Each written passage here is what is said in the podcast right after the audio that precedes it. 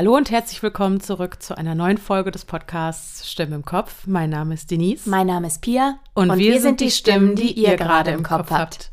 Schön wieder zurück zu sein für all die lieben Zuhörer und Zuhörerinnen da draußen. Das hier ist die erste Aufnahme in diesem Jahr, nachdem wir eine etwas längere künstlerische Schaffenspause eingelegt haben. Es kommt mir vor wie Ewigkeit. Es kommt mir auch vor, als wäre eine Ewigkeit vergangen. Ne? Also, aber es hat gut getan, mal durchzuschnaufen und äh, jetzt können wir mit voller Kraft voraus in dieses neue aufregende oh, Jahr was starten. Was für ein Wortspiel. Oh mein Gott, was für eine Überleitung, genau. Apropos volle Kraft voraus. Also ich würde applaudieren, wenn ich das nicht so Ich bin jetzt Überleitungskönigin. Königin. Genau, da hat sich jemand intensive Gedanken gemacht, offensichtlich. Ja, dann erzähl doch mal, worum es heute geht. Ja, volle Kraft voraus. Ich habe extrem lange hin und her überlegt, äh, mit was für einem Thema wir in diesem Jahr starten können. Und dann habe ich mich an die erste Folge aus 2021 zurückerinnert. Das war das Tal der Tränen, in der wir über einen Flugzeugabsturz in den Anden gesprochen haben. Ein sehr bewegender Fall mhm. mit sehr bewegenden Schicksalen. Und ich dachte mir traditionsbewusst, wie ich nur mal bin, dass wir daran eigentlich jetzt ideal nahtlos anknüpfen können. Nur bewegen wir uns heute nicht in der Luft, sondern auf dem Wasser. Und das hat den großen Vorteil, dass ich im Zuge dessen direkt ein Versprechen, das ich euch gegenüber abgegeben hatte, einlösen kann. Ich schulde euch nämlich noch einen kleinen Exkurs äh, in die Tiefsee. Und auch das machen wir heute. Am Ende der Folge klettern wir in unser kleines imaginäres U-Boot und tauchen ab in eine fremde, verborgene Welt voller kleiner und großer Wunder. Mhm. Aber bis es soweit ist, wollen wir uns erstmal mit einem Kriminalfall, mit dem wohl größten Schiffsunglück Europas und mit einigen Verschwörungen rund um diese Tragödie befassen, die Grund zu der Annahme liefern, dass es sich bei diesem Unglück vielleicht doch nicht um ein wirkliches Unglück, sondern vielmehr um ein kaltblütiges Attentat mit anschließender Vertuschung handelt. Zum Wiedereinstieg ein kleiner Rundumschlag, ein gigantisches Rabbit Hole, bei dem man die Recherche wieder bis ins Unendliche hätte weiterspinnen können. Ich hoffe, ihr seid bereit. Schnappt euch eure Rettungswesten, Schwimmflügel, was auch immer ihr braucht, um euch sicher Oder zu fühlen. Oder einfach den Tee und die Decke, wie immer. Auch das. und kommt mit uns an Bord der Estonia. Ich bin so gespannt. Auf geht's. Die MS Viking Sally befördert tagtäglich tausende Passagiere aus dem schwedischen Stockholm über den Seeweg zum Hafen der an der südwestlich gelegenen finnischen Stadt Turku. Die Ropax-Fähre wurde von der finnischen Reederei AB Sally 1980 in Auftrag gegeben und von der deutschen Meyer-Werft in Papenburg erbaut. Kennzeichnend für ein Schiff dieses Bautyps ist die besondere Bugkonstruktion, ein nach oben aufklappbares Bugvisier umschließt eine Bugrampe, über die Fahrzeuge und Fracht jeglicher Art nach dem Roll-on-Roll-off-Prinzip schnell und einfach in den Rumpf des Schiffes gelangen können. Doch mit fast 160 Metern Länge und einer Breite von 24 Metern bietet die Viking Sally mit ihren zahlreichen und luxuriös ausgestatteten Kabinen außerdem Platz für 2000 Passagiere. Unter diesen Passagieren befindet sich am 28. Juli 1987 auch der 20-jährige Klaus S. und die 22-jährige Bettina T. Das junge Paar aus Westdeutschland plant mittels eines Interrail-Tickets die nordischen Länder zu bereisen. Von Westdeutschland aus nach Stockholm und von dort mit der Fähre nach Turku. Durch Finnland dann weiter nach Lappland und von dort aus entlang der norwegischen Küste den Heimweg antreten. Mit von der Partie ist außerdem ihr Freund Thomas S. und ein junger Brite, den die aufgeschlossenen Studenten an Bord kurz vor dem Ablegen kennenlernten. Die Stimmung ist ausgelassen, als die MS Viking Sally am frühen Abend des 28. Juli 1987 in See sticht. Gegen ein Uhr nachts trennen sich Klaus und Bettina von der Gruppe und suchen mit ihren Schlafsäcken an Deck nach einem geeigneten Platz für ihr Nachtlager.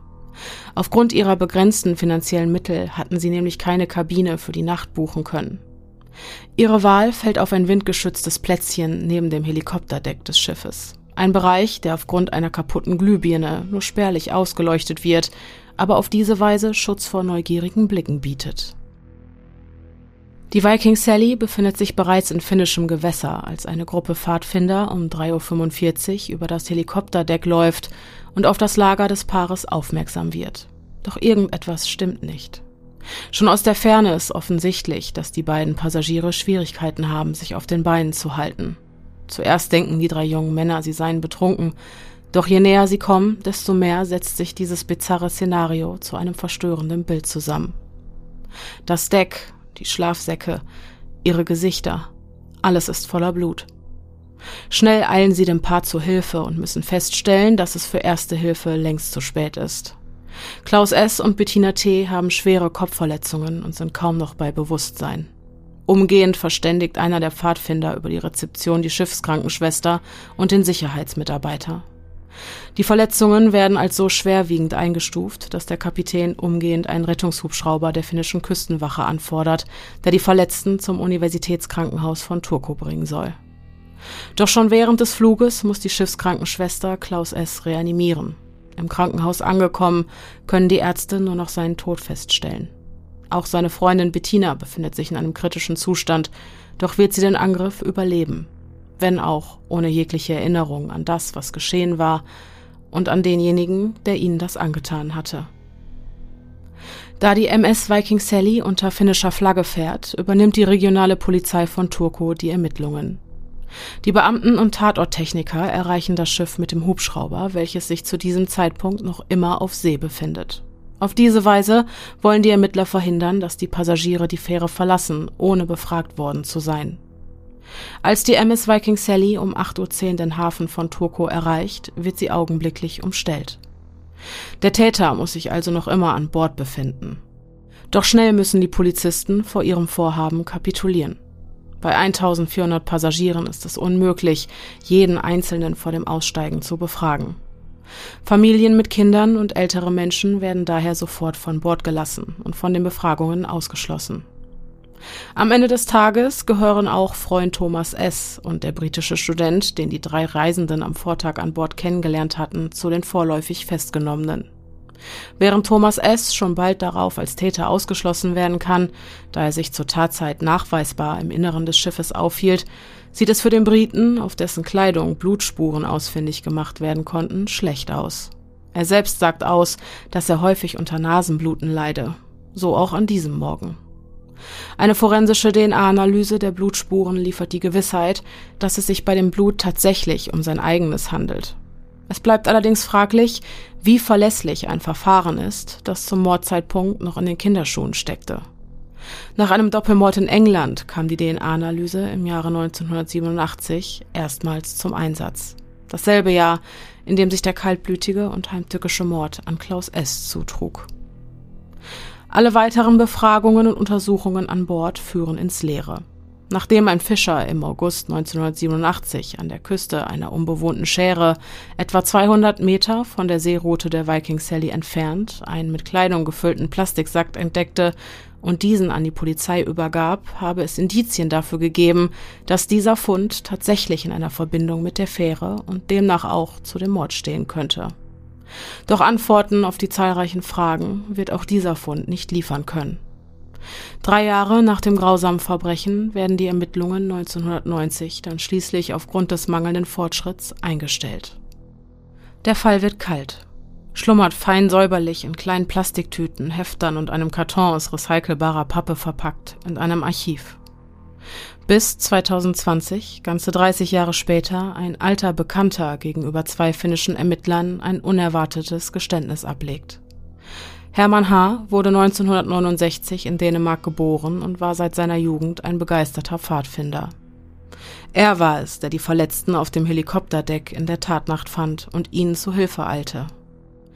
Jetzt gibt er gegenüber der Ermittler pikante Details über die Tatwaffe preis. Dabei habe es sich um einen Schlackenhammer gehandelt.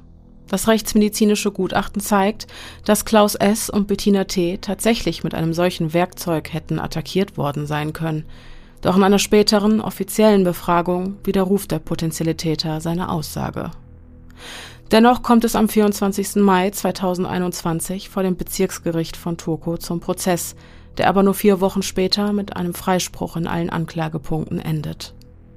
Da bei Hermann Haas erstem Geständnis kein Strafverteidiger anwesend war, gilt dieses aufgrund der Schwere des Straftatbestands als vor Gericht nicht zulässig. Die Staatsanwaltschaft verliert somit das für den Prozess wichtigste Indiz. Außerdem konnte nicht bewiesen werden, dass Hermann H. die einzige Person war, die Gelegenheit dazu gehabt hätte, das Paar an Deck anzugreifen. Hinzu kommt, dass die Tatwaffe nie mit absoluter Sicherheit identifiziert werden konnte. Doch auch wenn dieser Prozess vielleicht nicht zielführend war, so wird dieser Fall keinesfalls wieder zurück zu den Akten gelegt. Die Staatsanwaltschaft versicherte, dass sie Berufung gegen das Urteil einlegen wird, womit der Fall in den Zuständigkeitsbereich der nächsthöheren Instanz gehört. Denn auch Tote haben ein Recht auf Wahrheit. Okay, wow. ähm, irgendwie kam mir das bekannt vor. Ich weiß auch Ja? nicht. Ja, total. Aber ich konnte das jetzt in meinem Kopf auch nicht so zurechtbiegen. Mir ist aber eine Frage gekommen, die ist eigentlich völlig irrelevant, aber Ja. Wenn ihr an Pfadfinder denkt, ne?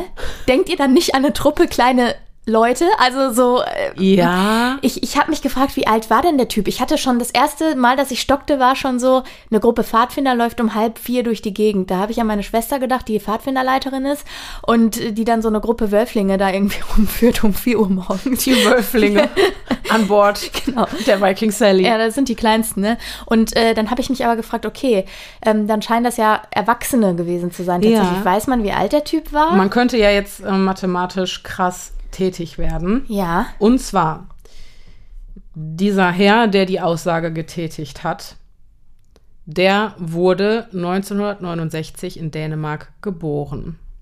Also war der 18, Äh, Ja, 87, ja, genau. ne? Ja. okay. Mhm. Ich finde, ich ist noch ein zulässiges Pfadfinderalter. Ja, absolut, absolut. Ich, ich, es gibt ja auch Leute, die verschreiben sich ihr Leben lang äh, Ich weiß. den Pfad finden. Das ist ja auch völlig fein. Nur ich hatte gerade kurz, ich wollte das jetzt noch mal einmal für mich erläutert haben, weil ich mir keine Vorstellung davon machen konnte, was das für Leute waren.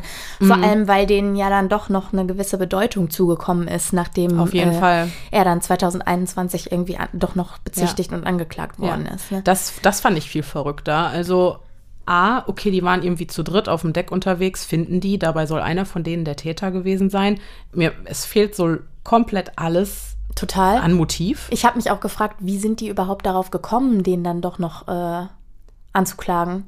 Ja, weil er ein Geständnis abgelegt hat. Aber wie ist er Ja, darauf genau, gekommen? das ich möchte ja. jetzt doch noch äh, gestehen. Ja, genau, das, aber das passiert ja nicht. Das ist ja nicht so, dass du gehst ja nicht hin und sagst, ja, oder vielleicht doch, Doch. vielleicht bist du dein Leben lang so belastet, dass du irgendwann hingehst und sagst, ich lege ein Geständnis ab. Ja, der hat auf heiterem Himmel vor zwei finnischen Ermittlern Okay. dieses Geständnis abgelegt. Ich habe mich halt nur gefragt, ob der irgendwie doch, doch irgendwie dazu gebracht worden ist, weißt du, oder ob Ach doch irgendjemand so. nochmal angefangen hat zu ermitteln und dann wird dem was vorgelegt und so, das meine ich halt, nee, ne? nichts. Okay, Da- Das okay. kam ja, das war ja auch viele, viele Jahre später. 2020. Ja, ja. Und wann wurde das hier an ACTA gelegt?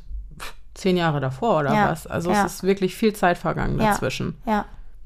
Okay. Vielleicht waren es Gewissensbisse, dann hat er sich aber vielleicht doch noch mal von einem Anwalt beraten lassen, wo er wusste, okay, ich habe jetzt gestanden, da kommt Und- was auf mich zu. Da gehe ich ganz lange für ins Gefängnis. Genau, so, das- möchte ich eben doch nicht. Richtig, wird schwierig. Ja. Dann, äh, dann ziehe ich meine, mein Geständnis vielleicht doch zurück. Ja, Aber ich bin okay. sehr, sehr, sehr gespannt, ob es im Laufe des Jahres äh, da vielleicht noch neue Ergebnisse geben wird. Ja, ich auch. Da werden wir euch auf jeden Fall auf dem Laufenden halten. Das war auch ganz witzig jetzt. Ich hatte ja gar keinen True Crime-Fall, kein Verbrechen in diesem Sinne geplant, außer eben dieses Schiffsunglück in Anlehnung halt an unsere Folge vom letzten Jahr. Das war ja auch kein Verbrechen im klassischen Sinne. Und dann habe ich bei der Recherche erst gemerkt, so, okay, auf dem Schiff hat es einen Mord gegeben. Und sogar zwei Morde. Beide ungeklärt. Und das fand ich verrückt. Also es ist auf jeden Fall, steht unter keinem guten Stern. Dieses Nee, Ganz Schiff. offensichtlich nicht. Ganz offensichtlich Jetzt bin nicht. ich sehr gespannt, wie es damit weitergeht. Und Ja. was der eigentliche Grund dafür war, dass du gesagt hast, das möchtest du gerne machen.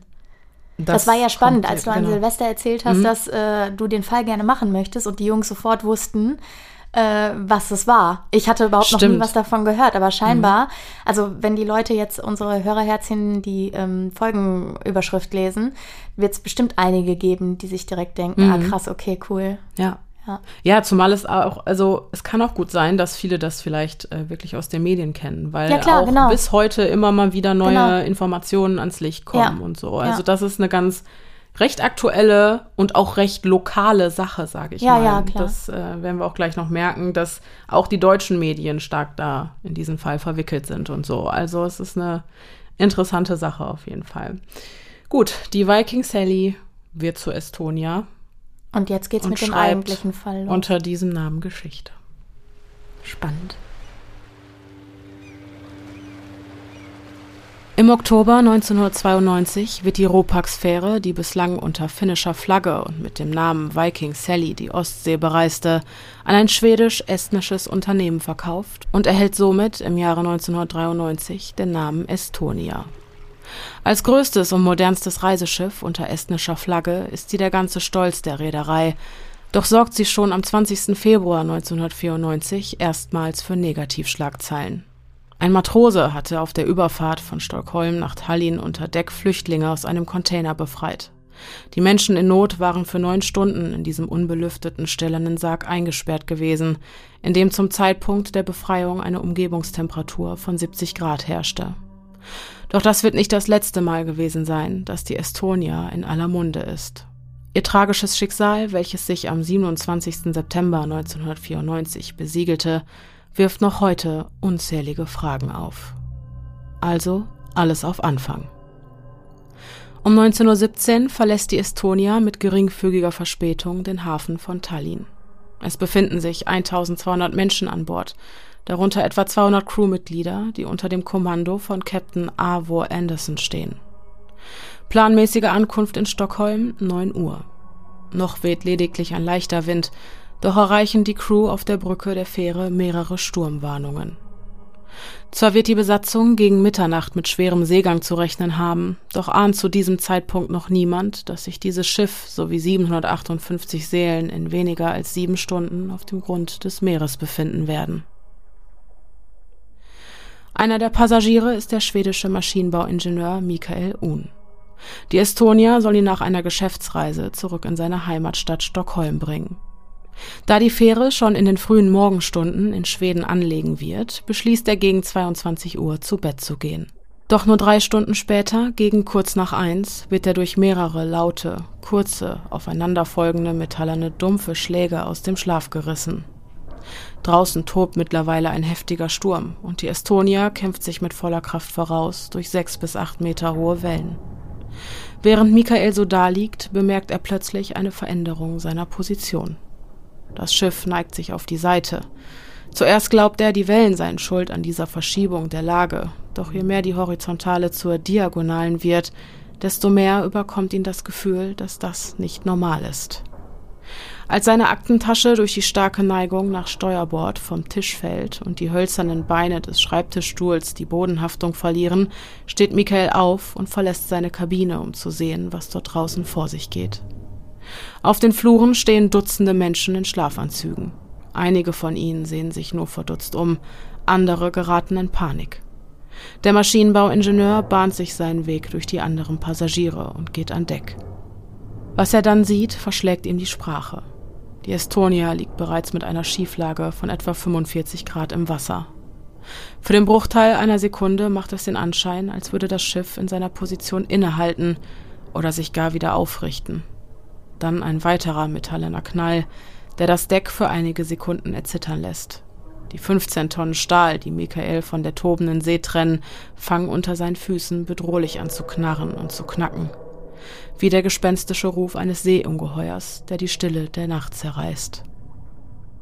Von dem Großalarm, der auf der Brücke herrscht, ahnen die unwissenden Passagiere bislang noch nichts. Zeitgleich sieht Henrik Silaste, ein Crewmitglied, fassungslos über den Bildschirm der Überwachungskameras mit an, wie sich die Wassermassen zu beiden Seiten des Bugvisiers ihren Weg in den Rumpf des Schiffes bahnen. Die Crew sieht sich bei diesem Anblick mit der Erkenntnis einer schmerzlichen Gewissheit konfrontiert. Die Estonia wird sinken. Erst die Durchsage Alarm, Alarm, auf dem Schiff herrscht Alarm, gefolgt von den kryptischen Worten Mr. Skylight Number One and Number Two, die um 1.15 Uhr gemacht wird, gibt den 1200 Seelen an Bord die Gewissheit, dass sie in großen Schwierigkeiten stecken. Dann der Evakuierungsalarm. Um 1.24 Uhr spricht Captain Avo Anderson dann einen offiziellen Notruf in das Funkgerät.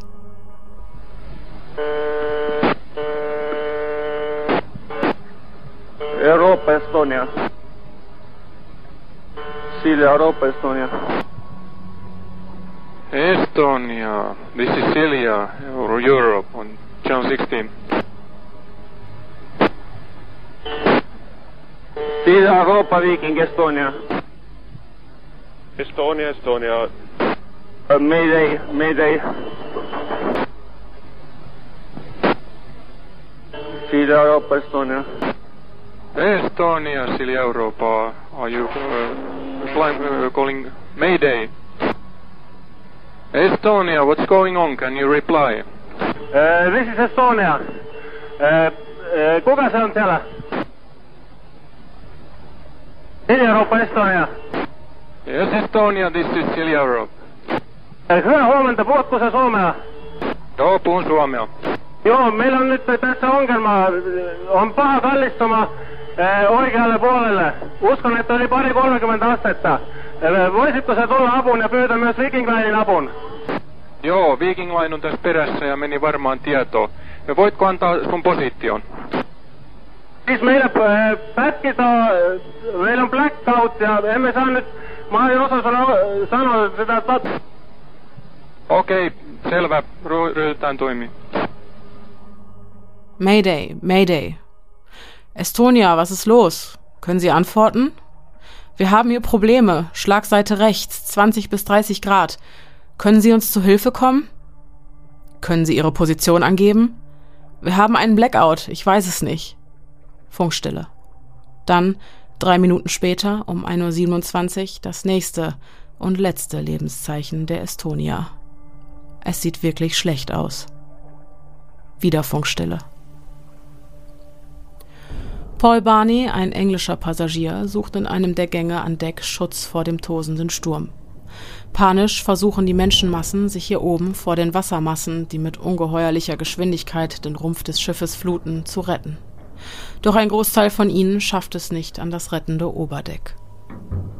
Als Paul sich hektisch umsieht, trifft sein Blick den eines verängstigten jungen Mannes, der sich neben ihm an einer Reling festklammert. Die Estonia hat sich inzwischen so weit auf die Seite gelegt, dass das sonst horizontale Deck in einem 90-Grad-Winkel aus dem Wasser ragt. Panik bricht aus. Menschen stürzen aufeinander und werden von den sechs bis acht Meter hohen Wellen in die schwarze Nacht gerissen. Was glauben Sie, wie lange kann ein Mensch in diesem Wasser überleben? fragt Paul den jungen Mann direkt neben ihm. Nach einer kurzen Bedenkzeit entgegnet dieser vier Minuten. Die Erkenntnis, dass dieser Augenblick einer der letzten auf Erden sein könnte, lässt Paul ehrfürchtig zurück. Doch so aussichtslos seine Lage auch sein mag, sich kampflos den reißenden Fluten hinzugeben, ist keine Option. Auf der anderen Seite des sich steil vor ihm aufbäumenden Decks erblickt Paul, im selben Augenblick wie sein Leidensgenosse, einen an der Reling befestigten Rettungsring. Der Estländer zögert nicht, fordert sein Glück heraus und versucht ihn zu erreichen. Nur wenige Sekunden später muss Paul Barney mit ansehen, wie der junge Mann mit der nächsten Welle raus auf den unendlich scheinenden Ozean getragen wird und in der unendlichen Schwärze verschwindet. Das Nebelhorn ertönt, trägt das ohrenbetäubende Rauschen der Fluten und die verzweifelten Schreie der Menschen mit seinem Echo durch die Nacht. Ein eindeutiges Signal, das allen Menschen an Bord unmissverständlich klar macht, wir können nichts mehr für euch tun. Ab jetzt seid ihr auf euch allein gestellt. Die nun vollständig auf die Seite gekippte Estonia beginnt über das Heck zu sinken. Die Uhr tickt. Hilflos beobachtet Paul, wie Crewmitglieder verzweifelt versuchen, die Rettungsinseln zu Wasser zu lassen. Aufgrund der Schräglage des sinkenden Schiffes und der tosenden See ein nahezu aussichtsloses Unterfangen. Doch irgendwie gelingt es Paul, sich über das eisige Wasser hinweg auf eine der Inseln zu retten. Nur wenige Minuten später taucht die Estonia vollständig ab und reißt 852 Menschen mit sich in die Tiefe. Der Großteil der überlebenden Passagiere schwimmt zu diesem Zeitpunkt im eisigen Wasser oder treibt frierend auf einer der halb versunkenen Schwimminseln im Ozean. Die riesigen Wellen schubsen die instabilen Luftkissenboote hin und her, fluten sie mit dem 12 Grad kaltem Wasser oder bringen sie zum Umkippen. Auch Paul Barney befindet sich mit 13 anderen Personen auf einer solchen Rettungsinsel. Um kurz nach zwei, 36 Minuten nach dem SOS-Ruf, erreicht die Fähre Mariella den Unglücksort. Doch aufgrund der hohen Wellen, die mittlerweile Höhen von bis zu zehn Metern erreichen, kann die Besatzung nur eine Handvoll Menschen aus den Fluten retten. Für die übrigen heißt es nun hoffen.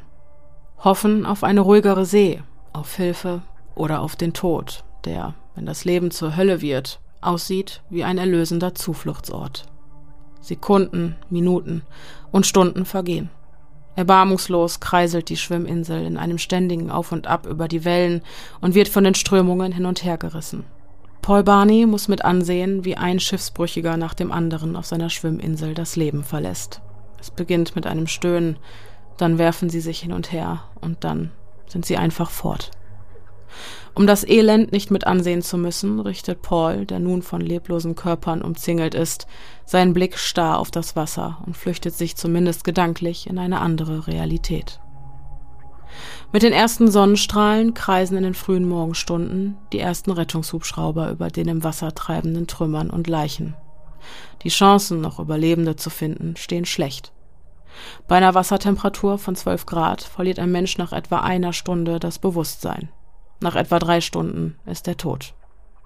Vorausgesetzt, er ist vorher nicht ertrunken. Zudem hatte die unruhige See viele der Rettungsinseln umgekippt, sodass die schwarzen Unterseiten oben schwimmen und somit auf dem dunklen Wasser aus der Luft nur schwer zu sehen sind. Es ist 6.30 Uhr, als Paul Barney aus der Ferne das Geräusch eines rotierenden Hubschrauberpropellers vernimmt, welches ihn zurück in seine grauenvolle Realität bringt. Das hier ist vielleicht seine letzte Chance. Paul zögert nicht, katalysiert seine Kräfte, steht auf und beginnt mit beiden Armen hektisch zu winken. Der Hubschrauber verliert an Höhe und ein Rettungssanitäter seilt sich aus seinem Inneren ab. Barney und seine sechs Leidensgenossen sind die letzten Schiffsbrüchigen, die lebend aus dem Wasser geborgen werden können. An Bord des Hubschraubers und in Wolldecken gehüllt sind sie endlich in Sicherheit. Doch für den Großteil der Passagiere der Estonia kam jede Hilfe zu spät. Von insgesamt 1189 Menschen, davon etwa 200 Crewmitglieder und 989 Passagiere, kommen 852 bei dieser Tragödie ums Leben. Neben den 94 Leichen können 137 Menschen lebend aus dem Wasser geborgen werden. Ganze 758 Seelen wurden von der Estonia in die Tiefe gerissen und mit in ihr eisiges Grab genommen. Nach dem größten europäischen Schiffsunglück in Friedenszeiten verlangen die Angehörigen der Opfer Antworten. Wie kam es zu dem Untergang der Estonia? Gibt es einen Verantwortlichen? Hätte die Tragödie vermieden werden können? Nach einer Pressekonferenz, bei der sich die Premierminister der betroffenen Länder Finnland, Schweden und Estland an die Bevölkerung wenden, ihr Bedauern kundtun und den Angehörigen versichern, dass das Wrack für die Bergung aller verbleibenden Leichen vom Meeresgrund gehoben werden soll, wird eine Untersuchungskommission einberufen. Das Wrack der Estonia liegt an einer Tiefe von etwa 80 Metern und ist somit für professionelle Taucher gut zu erreichen. Aufnahmen, die mit Hilfe eines Unterwasserroboters gemacht wurden, zeigen, dass das Schiff auf der Seite liegt und dass das Bugvisier in seiner Gänze fehlt. Ein erster Hinweis, der Aufschluss über die Havarie der Estonia geben könnte. Erst 16 Tage später wird die fehlende Bugklappe in etwa anderthalb Kilometern Entfernung zum Wrack am Grund des Meeres gefunden. Mit einem Schwimmkran wird die 55 Tonnen schwere Stahlkonstruktion geborgen und für genauere Untersuchungen an Land gebracht. Ursprünglich ist das Bugvisier mit zwei Scharnieren, zwei Schnappschlössern und einem sogenannten Atlantikschloss, ein großer Riegel am unteren Rand der Klappe, am Rumpf des Schiffes mehrfach gesichert. Laut des Berichts der Untersuchungskommission habe die Konstruktion den bis zu zehn Meter hohen Wellen nicht standhalten können. Nachdem erst die beiden seitlichen Schlösser, dann die Scharniere und zu guter Letzt auch das Atlantikschloss durch die Wucht des Wassers ausgerissen wurden, hing das Visier für einige Seemeilen schief vor dem Bug, bis es schließlich gänzlich ausriss und die Fahrzeugrampe mit sich in die Tiefe zog. Da der Bug des Schiffes von der Kommandobrücke aus nicht zu sehen war, habe die Crew von alledem nichts mitbekommen.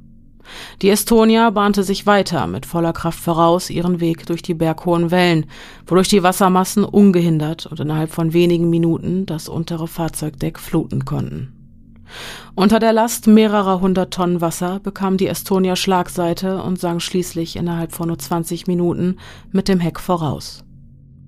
Laut der Untersuchungskommission haben Simulationen im Labor, bei denen die Kräfte, die in der Nacht des 27. September 94 auf die Fähre eingewirkt haben müssen, nachempfunden wurden, gezeigt, dass die Sicherung des Bugvisiers bereits vier Meter hohen Wellen nicht hätte standhalten können.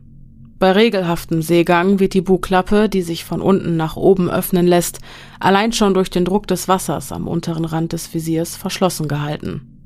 Doch schlagen die Wellen gegen den oberen Rand der Bugklappe, wirkt eine enorme Last auf die Scharniere der Konstruktion.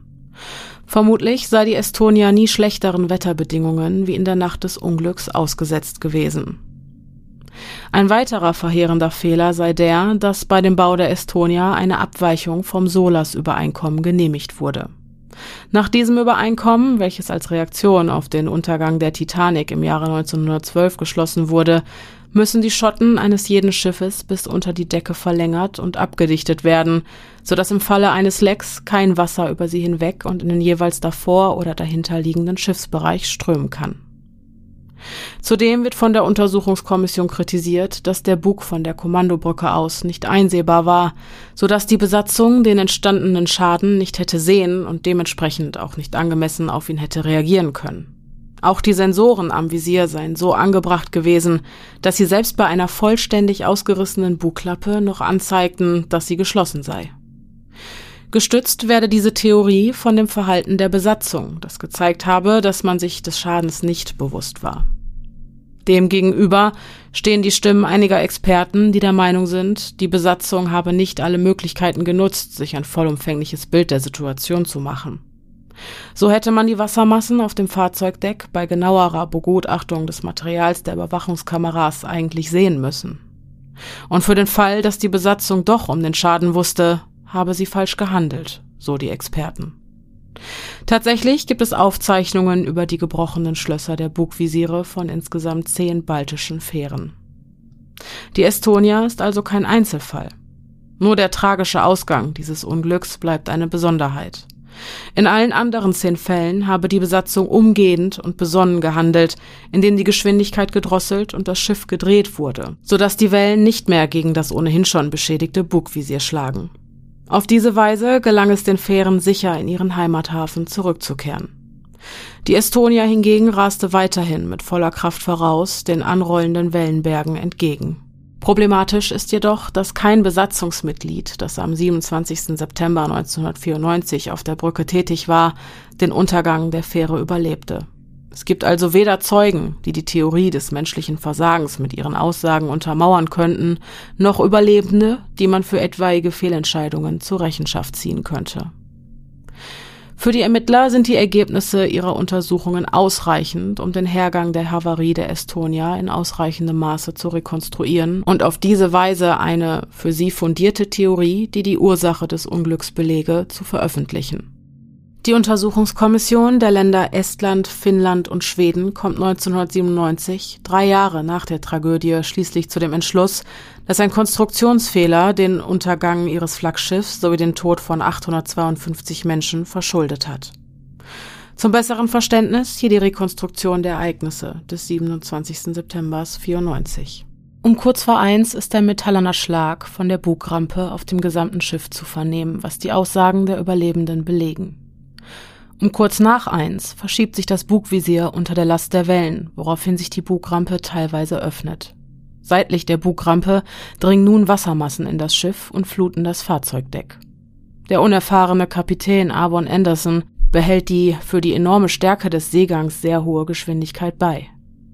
Gegen 1.15 Uhr können die Scharniere und Schlösser der Belastung nicht länger standhalten. Das Bugvisier reißt vollständig aus seiner Verankerung und stürzt samt Fahrzeugrampe in den Ozean.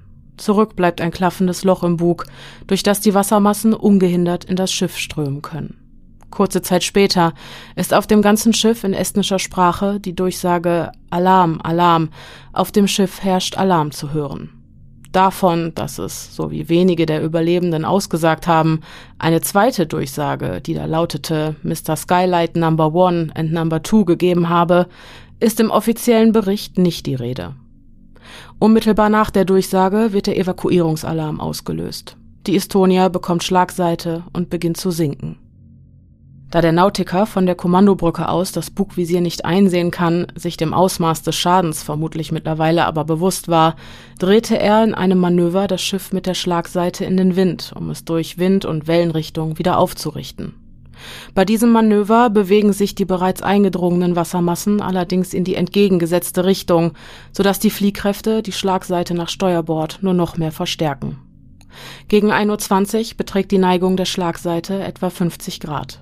Um 1.22 Uhr wird der erste Mayday-Notruf von Kapitän Avon Anderson abgesetzt und von anderen sich in der Nähe befindlichen schwedischen und finnischen Schiffen beantwortet, doch reißt der Funkkontakt nur wenige Minuten später um 1.29 Uhr wieder ab. Kurz darauf verschwindet die Estonia vom Radar der umliegenden Schiffe. Um 1.32 Uhr liegt das Schiff vollständig auf der Seite. Die hinteren großen Fensterscheiben platzen, wodurch noch mehr Wasser in das Schiff dringt. Die Fähre sinkt. Als die Fähre Mariella 30 Minuten nach Abbruch des Funkkontakts den Unglücksort erreicht, befindet sich die Estonia bereits am Grund des Ozeans. Aufgrund der massiven Schräglage hatten die meisten Passagiere an Bord keine Chance, über die Fluchtwege aus dem Inneren des Schiffes das rettende Oberdeck zu erreichen. So der Ablauf. Zumindest in der Theorie. Doch niemand kann mit Gewissheit sagen, ob diese Theorie auch tatsächlich die Realität abbildet. Wenn man tatsächlich von einem Konstruktionsfehler als Ursache ausgeht, läge die Verantwortlichkeit für die Havarie der Estonia bei der Werft, die sie erbaut hat. In diesem Fall die Meyer-Werft im deutschen Papenburg. Ein harter Vorwurf, der das Unternehmen eine ganze Stange Geld kosten könnte, da sie für das Unglück haftbar wäre. Die Werft reagiert mit einem Gutachten ihrerseits, doch ist eine weitere Untersuchung des Falles Estonia nicht nur in ihrem Sinne. Viele Forscher, Schifffahrtexperten sowie Angehörige werfen der Untersuchungskommission der Länder Estland, Finnland und Schweden eine zu einseitige Untersuchung vor. So wurde das Wrack, obwohl es sich in einer für professionelle Taucher gut erreichbaren Tiefe von nur 80 Metern befindet, zum Beispiel nur oberflächlich untersucht. Es wirke fast, als hätte man das Wrack gar nicht genauer untersuchen wollen. Und dieser Vorwurf kommt nicht von ungefähr. Als die deutsche Untersuchungskommission der Meyer-Werft die Akten zu dem Fall sichtet, muss sie feststellen, dass nicht nur die Aussagen einiger Überlebender nicht berücksichtigt, sondern auch wichtige Beweismittel unter Verschluss gehalten wurden und im Abschlussbericht der Ermittlungen keinerlei Erwähnung finden. So zum Beispiel die Aufnahmen, die mit einem Unterwasserroboter von den Wrackteilen am Meeresboden gemacht wurden und diese Aufnahmen geben berechtigten Anlass zu der Annahme, dass die Bugklappe nicht wie im Untersuchungsbericht aufgeführt durch den starken Seegang gelöst wurde, sondern durch mindestens zwei Explosionen unterhalb der Wasserlinie. Nun gilt es also die Frage zu klären, ob das Wegbrechen des Bugvisiers zum Untergang der Estonia führte oder aber ob das Bugvisier erst wegbrach, als das Schiff bereits am Sinken war. Die Theorie der deutschen Untersuchungskommission lautet wie folgt. Um kurz nach eins wurde die Estonia schwer beschädigt. Vielleicht durch mindestens zwei Detonationen, aber sicher weiß das zu diesem Zeitpunkt noch niemand. Das gilt es im weiteren Verlauf der Untersuchungen festzustellen. Laut der Experten sei ein Leck in der Steuerbordseite dafür verantwortlich gewesen, dass Wasser in einen Schiffsbereich unterhalb des Fahrzeugdecks dringen konnte. Diese Annahme stütze sich auf Zeugenaussagen, die im Bericht der schwedisch-estnischen Untersuchungskommission nicht berücksichtigt wurden und behaupten, das Wasser sei zuerst in das unter dem Fahrzeugdeck gelegene Deck Null gedrungen. Sollte es sich so zugetragen haben, kann das abgerissene Bugvisier de facto nicht die Unglücksursache sein.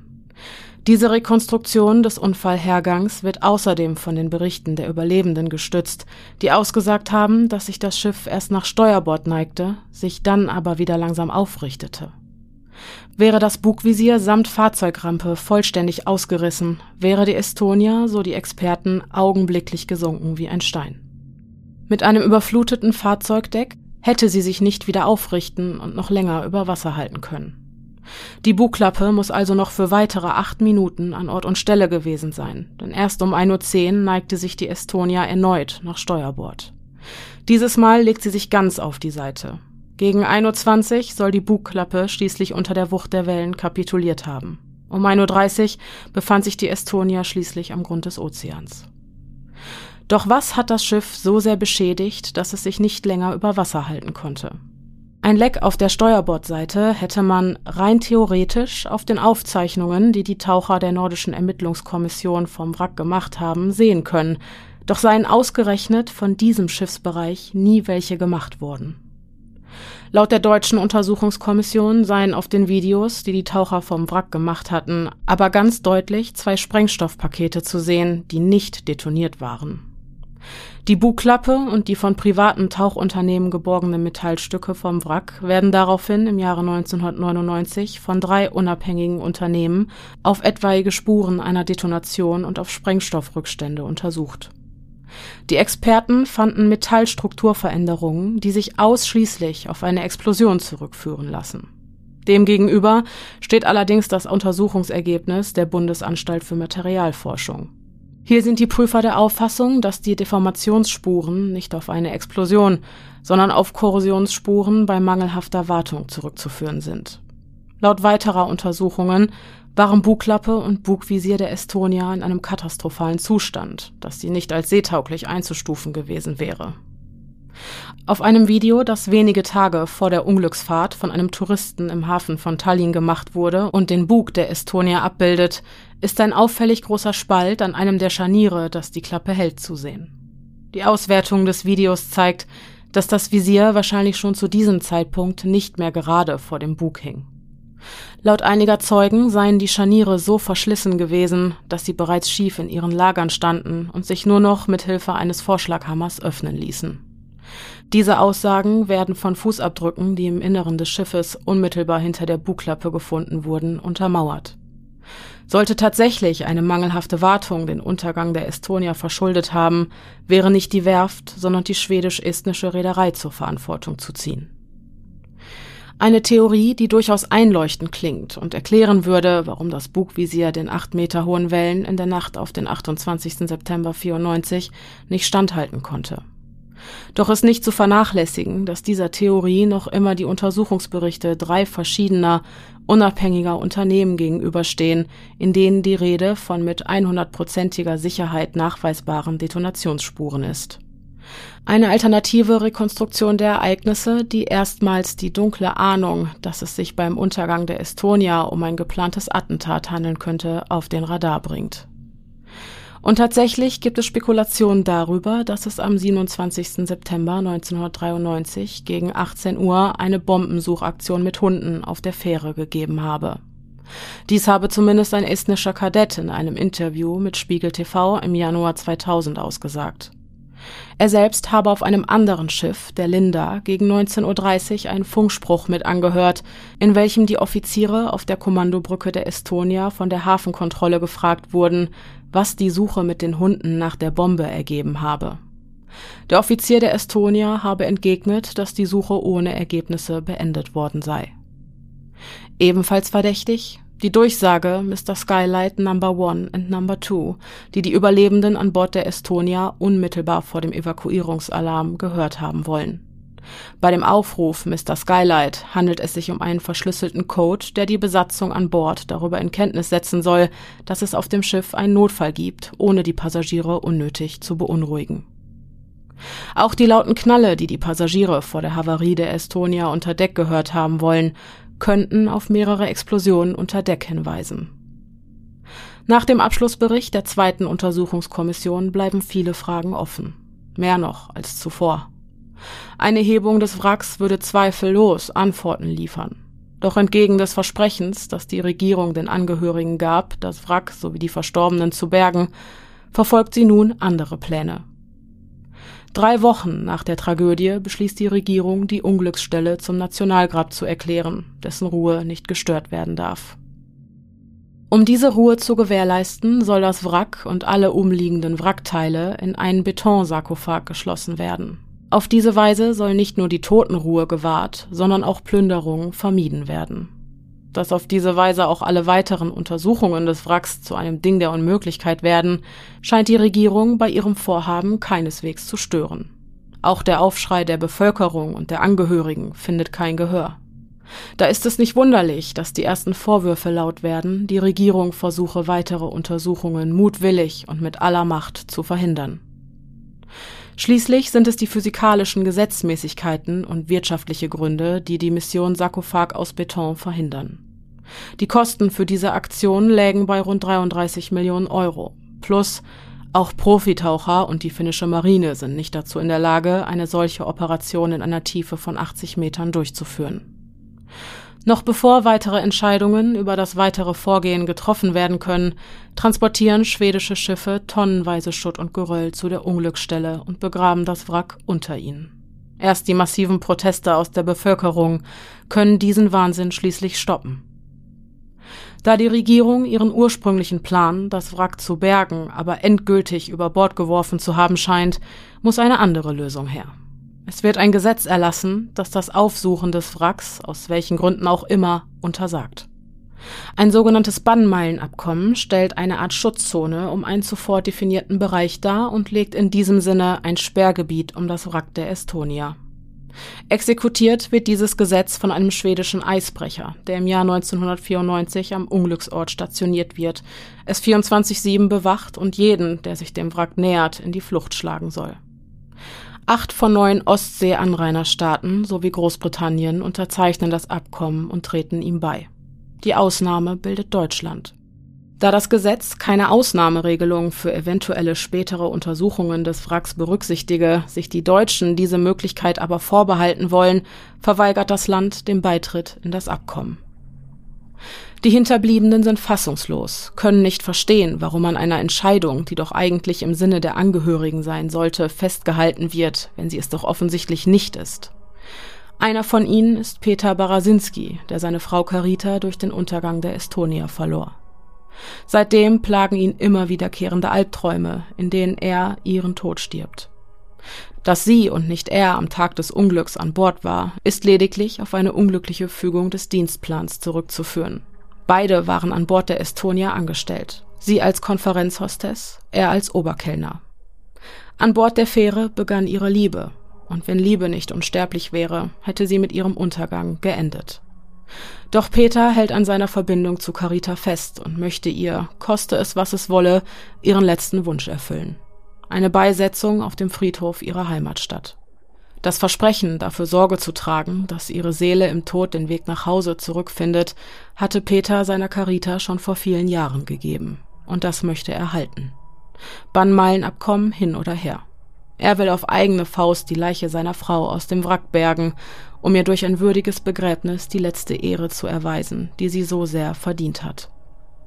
Die Aktion plant er bereits seit zwei Monaten. Doch jetzt, wo das Gesetz, das den Unglücksort zu einer Sperrzone für alle Finnen, Schweden und Esten erklärt, in nur fünf Tagen in Kraft tritt, drängt die Zeit. Im Vorfeld hatte Peter Barasinski eine professionelle Organisation mit der Bergung der Leiche seiner Frau beauftragt, sowie vier ausgebildete Tiefseetaucher, die mit an Bord sein werden. Auf diese Weise kann in zwei Schichten rund um die Uhr getaucht werden. Außerdem ist ein langjähriger Freund von ihm, ebenfalls ein erfahrener Taucher, mit von der Partie, der ihn bei seinem Vorhaben unterstützen soll. Alles ist bis ins kleinste Detail geplant. Doch nur ein Tag vor Aufbruch sagt die polnische Tauchfirma die Bergungsaktion überraschend ab. Die Begründung, die diplomatischen Proteste der Schweden hätten sie abgeschreckt. Peter Barasinski versteht die Welt nicht mehr. Wie kann das Vorhaben einer Privatperson zu einer diplomatischen Initiative führen? Auf der Suche nach Antworten sucht Peter das persönliche Gespräch mit dem Direktor der Bergungsfirma. Doch auch er kann nichts für ihn tun. Auf die erneute Schilderung von Peters Vorhaben reagiert er mit den Worten Privat verstehe ich Sie. Wenn ich an Ihrer Stelle wäre, würde ich wahrscheinlich das Gleiche tun. Aber als Direktor dieser Firma bin ich für die Korrektheit der Verträge zuständig. Und in Ihrem Fall hat das zu diplomatischen Verwicklungen geführt. In diesem Sinne Antrag abgelehnt. Doch so leicht gibt sich Peter nicht geschlagen. Zwei Tage später chartert er ein deutsches Schiff und sticht damit in See. Da sie unter deutscher Flagge stehen und die Deutschen das Bannmeilenabkommen nicht unterzeichnet haben, rechnen sie sich gute Chancen aus, dass ihnen der Zugang zum Wrack gewährt wird.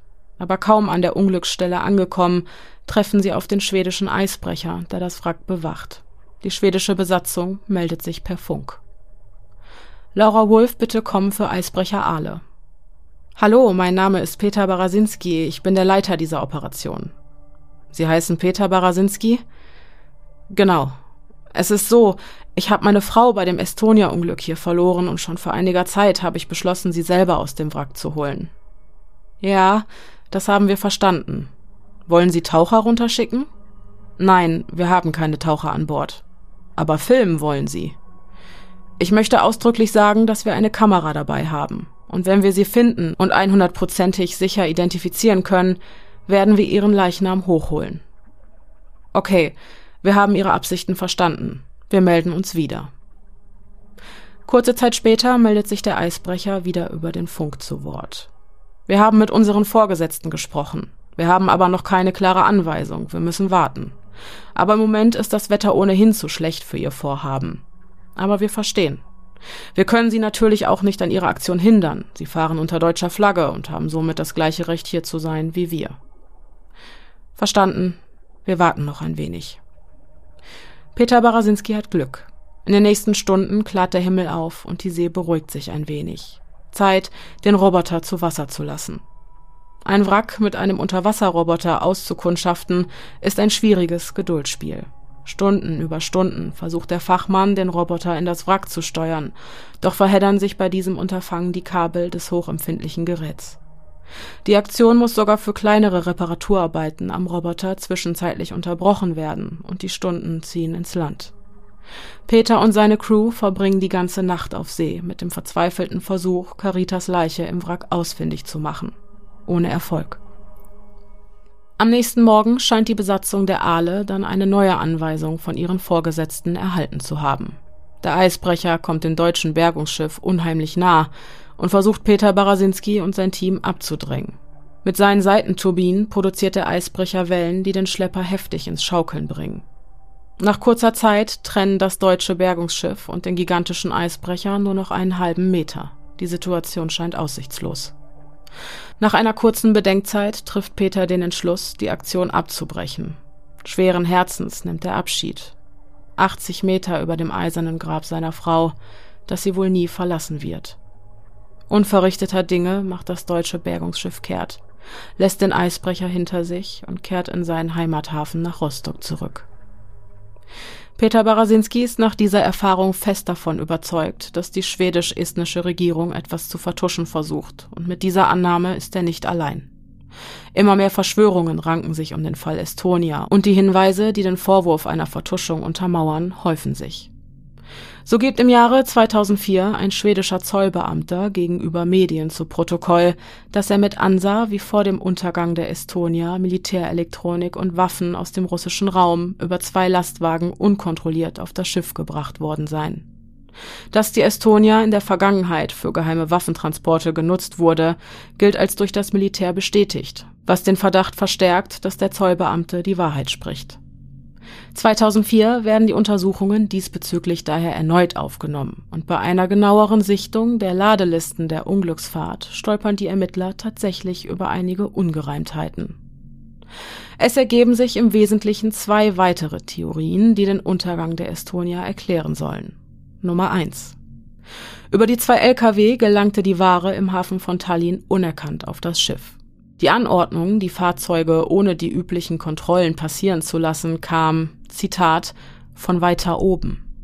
Tatsächlich habe Estland geheime russische Waffentechnologie an die USA liefern wollen, wogegen Russland so seine Einwände gehabt haben dürfte. Indem der russische Geheimdienst KGB von der Schmuggelaktion Wind bekam, besiegelte sich das Todesurteil der Estonia. Auf offener See sei die Fähre, nach dieser Theorie, entweder von einem Torpedo aus einem russischen U-Boot getroffen worden, direkt mit dem U-Boot kollidiert oder aber durch Explosionen außer Gefecht gesetzt worden. Nach Theorie Nummer zwei habe der Zoll in Schweden von der geheimen Ladung auf der Estonia gewusst und den Schmuggel unterbinden wollen. Mit der Ankunft im Hafen von Stockholm wäre die Fähre einer Razzia unterzogen worden. Um der Razzia zu entgehen, hätten nach dieser Theorie die Schmuggler die Bugklappe der Estonia auf hoher See geöffnet, um die Lastwagen in der Ostsee zu versenken, doch scheiterte ihr Vorhaben und endete in einer Tragödie. Laut des Berichts eines Ex-KGB-Agenten hätten sich nicht Waffentechnologie, sondern große Mengen Heroin und 40 Tonnen Kobalt in den Lkw auf der Estonia befunden. Mit den Jahren kommen immer mehr Informationen ans Licht, die diese Verschwörungstheorien stützen. So räumt der ehemalige estnische Außenminister Trivem Veliste am 13. Dezember 2006, der letzte Arbeitstag des Parlamentarischen Untersuchungsausschusses in Estland, überraschend ein, dass die Regierung von den Schmuggeltransporten gewusst habe. Kurze Zeit später zieht er seine Aussage jedoch wieder zurück und bestreitet, diese jemals getätigt zu haben. Als Reaktion weigert sich Evelyn Sepp, die Vorsitzende des Parlamentarischen Untersuchungsausschusses, den Abschlussbericht zu unterschreiben und fordert eine neue Untersuchung der Unglücksursache. Ebenfalls im Jahr 2006 tauchen zudem Berichte auf, die belegen, dass das Wrack der Estonia kurz nach der Schiffskatastrophe mit dem Wissen der Regierung in einer Geheimaktion erneut von Tauchern untersucht worden sei Schon der schwedische Militärtaucher Hakan Bergmark habe Ende 1999 in einem Interview mit dem Nachrichtenmagazin Spiegel über diese Geheimaktion berichtet. Dieses Interview ist allerdings nie veröffentlicht worden. Die offiziell veröffentlichten Aufnahmen der Taucher, die das Wrack im Rahmen der Untersuchungskommission inspizierten, seien außerdem im Nachgang bearbeitet und somit verfälscht worden. Als Reaktion auf die jüngsten Erkenntnisse leitet der schwedische Justizkanzler Göran Lamberts eine neue Untersuchung über mögliche Vertuschungsversuche der schwedischen Regierung ein. Doch das wohl verstörendste Indiz, das die Theorie des illegalen Schmuggels auf hoher See untermauert, ist das mysteriöse und plötzliche Verschwinden einiger Besatzungsmitglieder. Ursprünglich waren acht Besatzungsmitglieder als Überlebende gemeldet worden. Zum Teil sollen diese sogar auf Fernsehaufnahmen zu sehen gewesen sein. Jedoch habe es seitdem kein Lebenszeichen mehr von ihnen gegeben. Zu einem späteren Zeitpunkt wurden alle Besatzungsmitglieder für tot erklärt. Die Jahre ziehen ins Land und um die Estonia wird es langsam still. 2019 wird die deutsche Meyer-Werft, die die Estonia erbaute, schließlich von allen Anklagepunkten freigesprochen. Die Fähre sei von den Prüfern als seetüchtig eingestuft worden und von einem Konstruktionsfehler habe auch nicht die Rede sein können. Die Kläger konnten demnach kein grobes oder vorsätzliches Fehlverhalten der Beklagten nachweisen. Im Jahr 2020 dann eine Sensation. Ein Team Dokumentarfilmer, die einen Tauchroboter zum Wrack der Estonia geschickt hatten, berichten über ein zuvor unbekanntes, viermal 1,20 Meter großes Loch im Schiffsrumpf auf der Steuerbordseite. Ein Loch, das nach der Aussage von Jorgen Amdahl, Professor für Marinetechnologie, nur von einem Objekt mit einer Kraft von 500 bis 600 Tonnen hätte verursacht werden können. Diese Information bringt die Theorie, dass die Estonia von einem U-Boot gerammt wurde, wieder aufs Radar. Zumal der heutige estnische Generalkonsul K. Erik Reintam, ein Überlebender der Katastrophe, sich deutlich an ein Krachen erinnert, bevor die Estonia zu sinken begann. Außerdem habe er die Umrisse eines großen Objekts unter Wasser sehen können. Dass es sich dabei lediglich um einen Stein gehandelt haben könnte, hält der norwegische Experte Jürgen Amdahl für ausgeschlossen, da sich in der Region, in der die Estonia sank, keine Steine auf dem Meeresboden befinden. Die beiden schwedischen Mitglieder der Filmexpedition werden nach den Dreharbeiten in ihrem Heimatland wegen Störung der Totenruhe angeklagt, zu einem späteren Zeitpunkt aber wieder freigesprochen, weil der Tauchgang in internationalem Gewässer und von einem deutschen Schiff aus durchgeführt wurde. Ein bereits bekanntes Schlupfloch, um das Binnenmeilenabkommen zu umgehen. Die Dokumentarfilmer haben mit ihrem Fund allen Neugierigen und vor allem den Hinterbliebenen der Estonia-Opfern einen großen Dienst erwiesen. Denn endlich gibt es einen handfesten Beweis für das Leck im Rumpf, das bereits von der deutschen Untersuchungskommission vermutet wurde. Die Theorie, dass ein beschädigtes oder verwittertes Bugvisier für den Untergang der Estonia verantwortlich ist, gerät erneut ins Wanken. Nach der wiederholten Einsicht der Filmaufnahmen und mehreren Gesprächen mit Überlebenden der Schiffskatastrophe empfehlen die Untersuchungskommissionen der Länder Schweden, Estland und Finnland im Dezember 2020 endlich eine neue Untersuchung der Unglücksstelle. Im Zuge dessen soll auch das Binnenmeilenabkommen dahingehend geändert werden, dass ab 2021 Untersuchungen am Wrack vorgenommen werden können. Es bleibt also zu hoffen, dass all die ruhelosen Seelen jetzt, ganze 22 Jahre nach dem Unglück, endlich antworten und damit ihre Ruhe finden. Wir sind wieder an Bord. Okay, wow. Äh, ich habe viele Fragen, oder? Das denke ich mir. Was heißt Fragen? Ich habe viele Gedanken gehabt. ich habe auch noch viele Fragen. Aber die wird mir niemand beantworten können. Wahrscheinlich nicht. Es sei denn, ich mache nach meinem Tauchkurs dann noch weiter bis auf 80 Meter. Pia, wir sind jetzt dran an der Sache. Ja. Ich habe gesagt, ich überlege, ob ich noch ein, zur Aufklärung. Pia macht gerade einen Tauchkurs, Genau. hat jüngst angefangen. Vielleicht müssen wir doch noch ähm, dein Hobby Tauchbusiness erweitern auf, ähm, Auf eine Netflix-Doku. auf eine Netflix-Doku. Oh boy, okay. Äh, womit fangen wir an?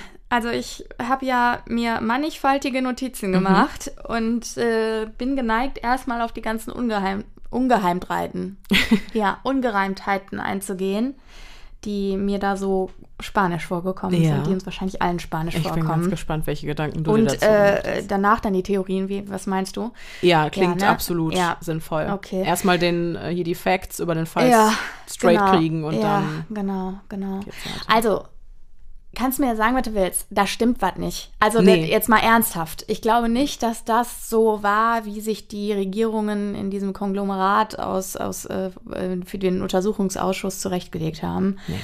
Ähm, ich glaube, dass das ein äh, True Crime Fall ist auf jeden Das Fall. glaube ich auch. Ja. Also, Entschuldigung, da ist Böses im Busch. Ja, Dafür genau. gibt es so viele Indizien. Also erstmal, ich glaube nicht, dass alle Scharniere einfach so. Das habe ich mich auch gefragt. Ich habe mich auch gefragt, ich meine, klar, Wasser hat eine wahnsinnige Kraft. Ja. Ne? So. Ja. Aber ich frage mich auch, das muss ja ein massiver Konstruktionsfehler gewesen sein, Mhm. wenn dadurch, dass da hoher Seegang ist, dieses, äh, diese Klappe abreißt. Ne? Mhm. Also das weiß ich nicht. Ich, ich bin kein Ingenieur oder so, aber Nee. ich, das ist irgendwie unvorstellbar. Ja, ich meine, ja, Wasser hat eine extreme Wucht. Die Wellen sechs bis acht Meter hoch, Mhm. ist ordentlich. Die ist zehn Jahre schon auf See gewesen, aber nie in der Hochsee. Ja, andererseits gibt es ja diese Berichte, äh, Mhm. wo auch der ähm, Mensch von der Meierwerft dann hinterher geguckt hat äh, und auf Aufnahmen, die dieser Typi an Bord Mhm. gemacht hatte, gesehen hat, dass da ein Spalt zwischen dem Scharnier und der, ähm, und der Schiffsseite war, der dann nicht hätte sein sollen. Genau. Das Ähm, ist schon ein bisschen. Dann kann also da auch, klar, kann, also ich sag mal so, wenn es wirklich so ist, dass das einfach nur ein technisches Versagen Mhm. sozusagen war, oder mechanisches Versagen natürlich Ja. in dem Fall, ja. ähm, dann muss es ja vorher ordentliche Wartungsfehler gegeben haben. Auch das ist ja eine Theorie, die es gibt. Ne? Absolut. Also so. Ja. Ähm, klar, wenn wir uns jetzt gar nicht in Richtung Verschwörung Mhm. ge begeben wollen, dann könnten wir sagen, okay, dann äh, das war alles nicht ganz koscher und Mhm. die Schrauben waren da locker oder wie auch immer, äh, sodass das dann eben doch dazu geführt hat, dass Mhm. Ja. aufgrund des Wasserdrucks die Klappe Klar. nachgegeben hat. Das ist sicherlich nicht ausgeschlossen, aber ich denke mir, ja, da geht es um Schuldzuweisungen. War es die deutsche Werft, die das Schiff gebaut hat? Waren es Wartungsfehler, wofür die Reederei verantwortlich ist? Aber ich denke mir bei all diesen Sachen, Himmel, Herrgott, so schwer ist es nicht. Dann holt dieses Wrack doch hoch und legt eine. keinen Betonsarkophag darüber. Genau. Wer macht denn sowas? Ja, ja, das genau. ist ja. Ja, aber das haben sie ja nicht gemacht. Nee, ne? aber ja. die Idee ja, hatten ja, sie. Und sie haben es nur nicht gemacht wegen den Protesten. ja, genau. Also, Also das ist das eine. Und was man ja auch nicht vergessen darf, sind diese Knallgeräusche, die da gehört worden sein sollen. Mhm. Da Was ja offensichtlich mehrere gesagt haben. Und das spielt ja in diese Theorie mit den Explosionen. Und ich meine, zu den Theorien kommen wir ja gleich. Da Mhm. gibt es ja verschiedene, die diese Explosionen quasi begünstigen würden. ja. Ne? Ähm, was ich halt irre finde, ist, dass es tatsächlich Detonationsspuren und auch Päckchen als Überbleibsel von Mhm. Bomben oder von Sprengladungen gegeben haben soll, Ja. nach diesen Tauchgängen, die dann im Nachgang stattgefunden Ja, haben. wobei auch da ähm, gab es dann wieder Expertenmeinungen, die gesagt haben, nee, das ist alles nur Korrosion und so. Aber Mhm. viele Unabhängige haben halt gesagt, das sind definitiv Spuren Mhm. von irgendeiner Sprengung. Ja, das, was dazu natürlich hervorragend passt, ist diese Durchsage Mr. Skylight als Das Ansage für Bombe. Ja, ne? Ich denke mir, wenn du eine Sache hast, so, okay, es könnte aussehen wie eine Explosion oder wie Rückstände von einer Explosion, muss aber nicht. Na gut, Mhm. dann war es vielleicht doch keine. Aber diese Durchsage, Mr. Skylight, Mhm. der Offizier von einem anderen Schiff, der eine, von einer Bombensuche über einen Funkspruch Mhm. auf der Estonia Wind bekommen hat. Es sind ja so viele Einzelteile, Teile, die sich dazu zu einem Ganzen zusammenfügen, Mhm. die einfach alle in Richtung, hier stimmt was nicht, deuten. Und halt auch dieser ganze Zeitstrahl, dass, wenn man jetzt mal ähm, annimmt, dass die Estonia nicht in der Reihenfolge oder in der Abfolge gesunken ist, wie es die erste Untersuchungskommission postuliert hat, sondern dass eben erst eine Beschädigung im Rumpf zustande gekommen ist, woraufhin das Schiff voll lief und sich dann halt dieses Bugvisier gelöst hat. Und da ist halt, glaube ich, dieser Zeitstrahl wichtig. Wann haben Leute dieses, diesen Knall gehört? Ne? War das eine vorangegangene Explosion oder eine Kollision? Oder war das eben das Aufbrechen dieser w- Scharniere? Das macht halt auch Geräusche, ne? Weil, Ja. Bei so einem enorm großen Ding. Ding. Ja, genau. Ähm, aber auch das mit der, mit der, mit den Geräuschen, das passt ja auch zu vielen der Theorien, auch zu denen, die nicht, nicht ganz so kompromittierend sind. So, Mhm. ne? Was ich halt irgendwie verrückt finde auch, ist, dass es einen Aufschrei gibt, das Schiff nicht in einen Betonsarkophag zu hüllen. Mhm. Gleichzeitig wird aber der Aufschrei nach Aufklärung, der offensichtlich auch durch die komplette Bevölkerung, vor allem von den Angehörigen Mhm. natürlich auch ausging und auch durch die komplette Bevölkerung gegangen ist, dass der ignoriert wird. Ja. Das ist halt so, da- das ist so eine Doppelmoral, wo ich denke, okay, was? Was wollt ihr denn? Ja, also, genau. Das ist ja die, auch dieses Gesetz, das erlassen wird, um die, äh, den Frieden der Totenruhe zu wahren.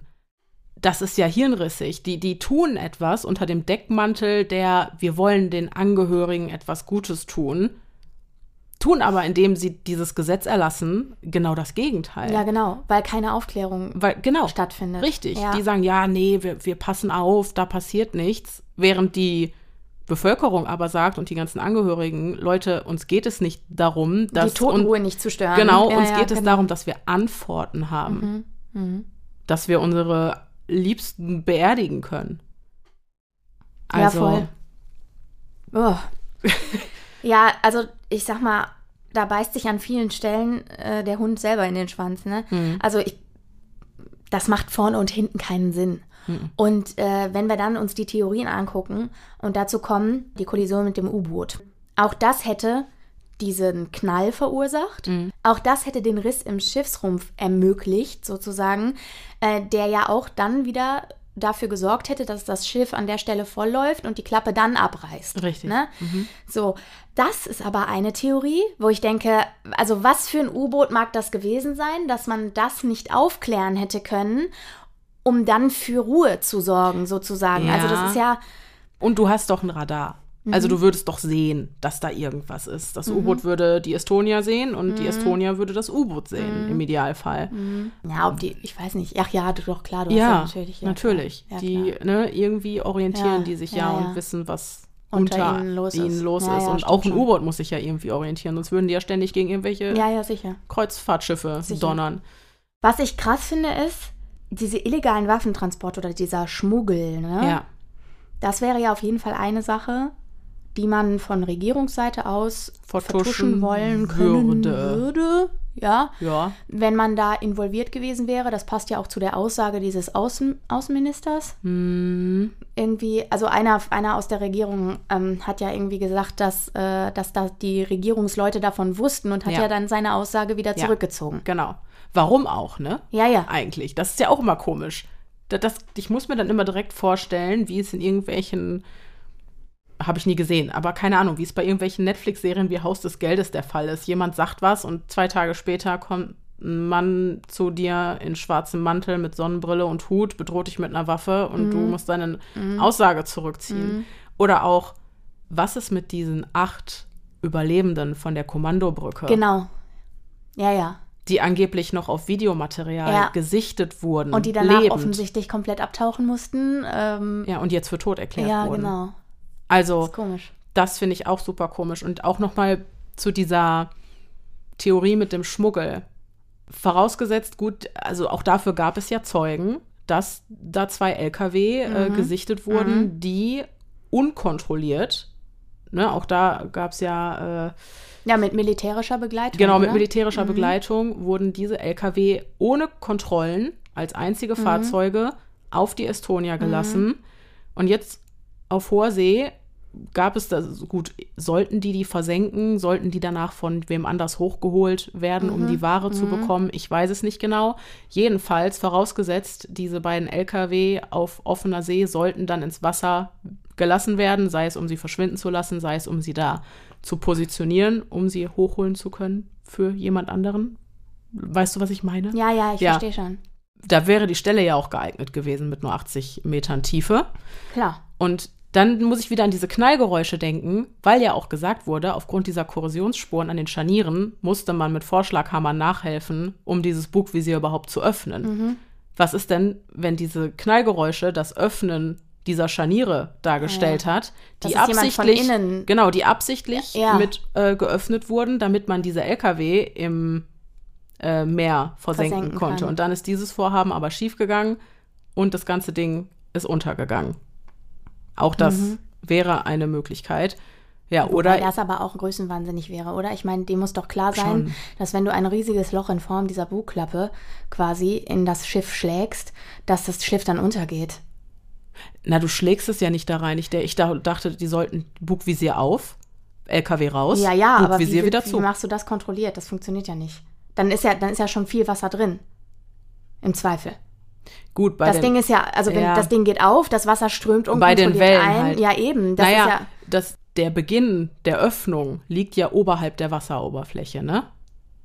ja, okay. ne? Bei hohen Wellen jetzt vielleicht nicht, Ach so. aber, Aber das könnte ja dann auch zusammenhängen mit diesen Wartungs- äh, oder Verschleißgeschichten, mit Mhm. diesen Wartungsfehlern, dass wenn die quasi wollten, dass diese Bugklappe nur so weit aufgeht, sage ich jetzt mal, um diese LKWs rausschmeißen zu können und das Ganze dann wieder zuzumachen.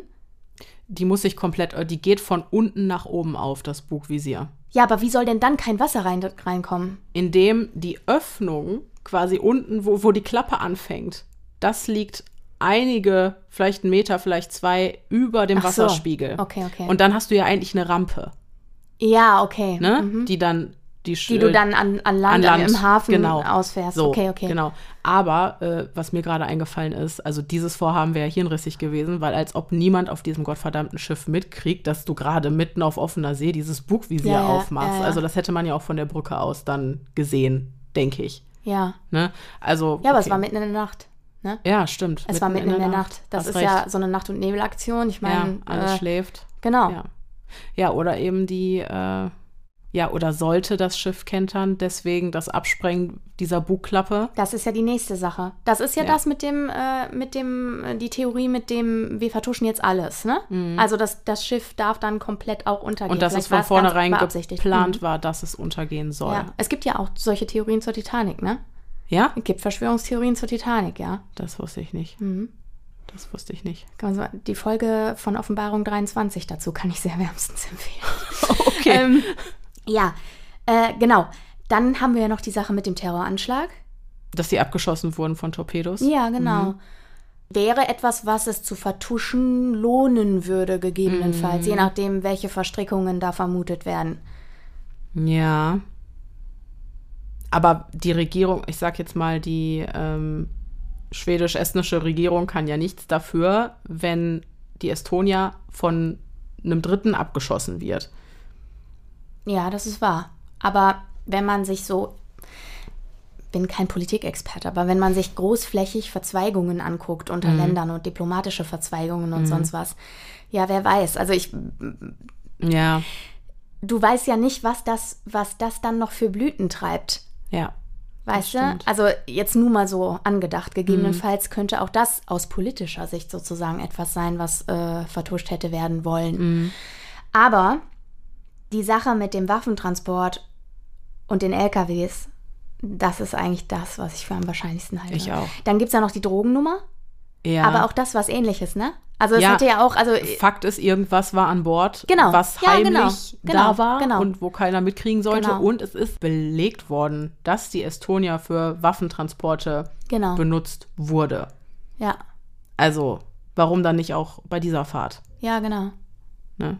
Und Ja, die Frage ist nur, warum genau bei dieser Fahrt dann irgendwas vertuscht werden musste. Also genau, ja, wa- vielleicht ist was schiefgegangen. Ja, ja. Es kann ja auch sein, wer weiß, was die an Bord hatten. Geht da irgendwas hoch?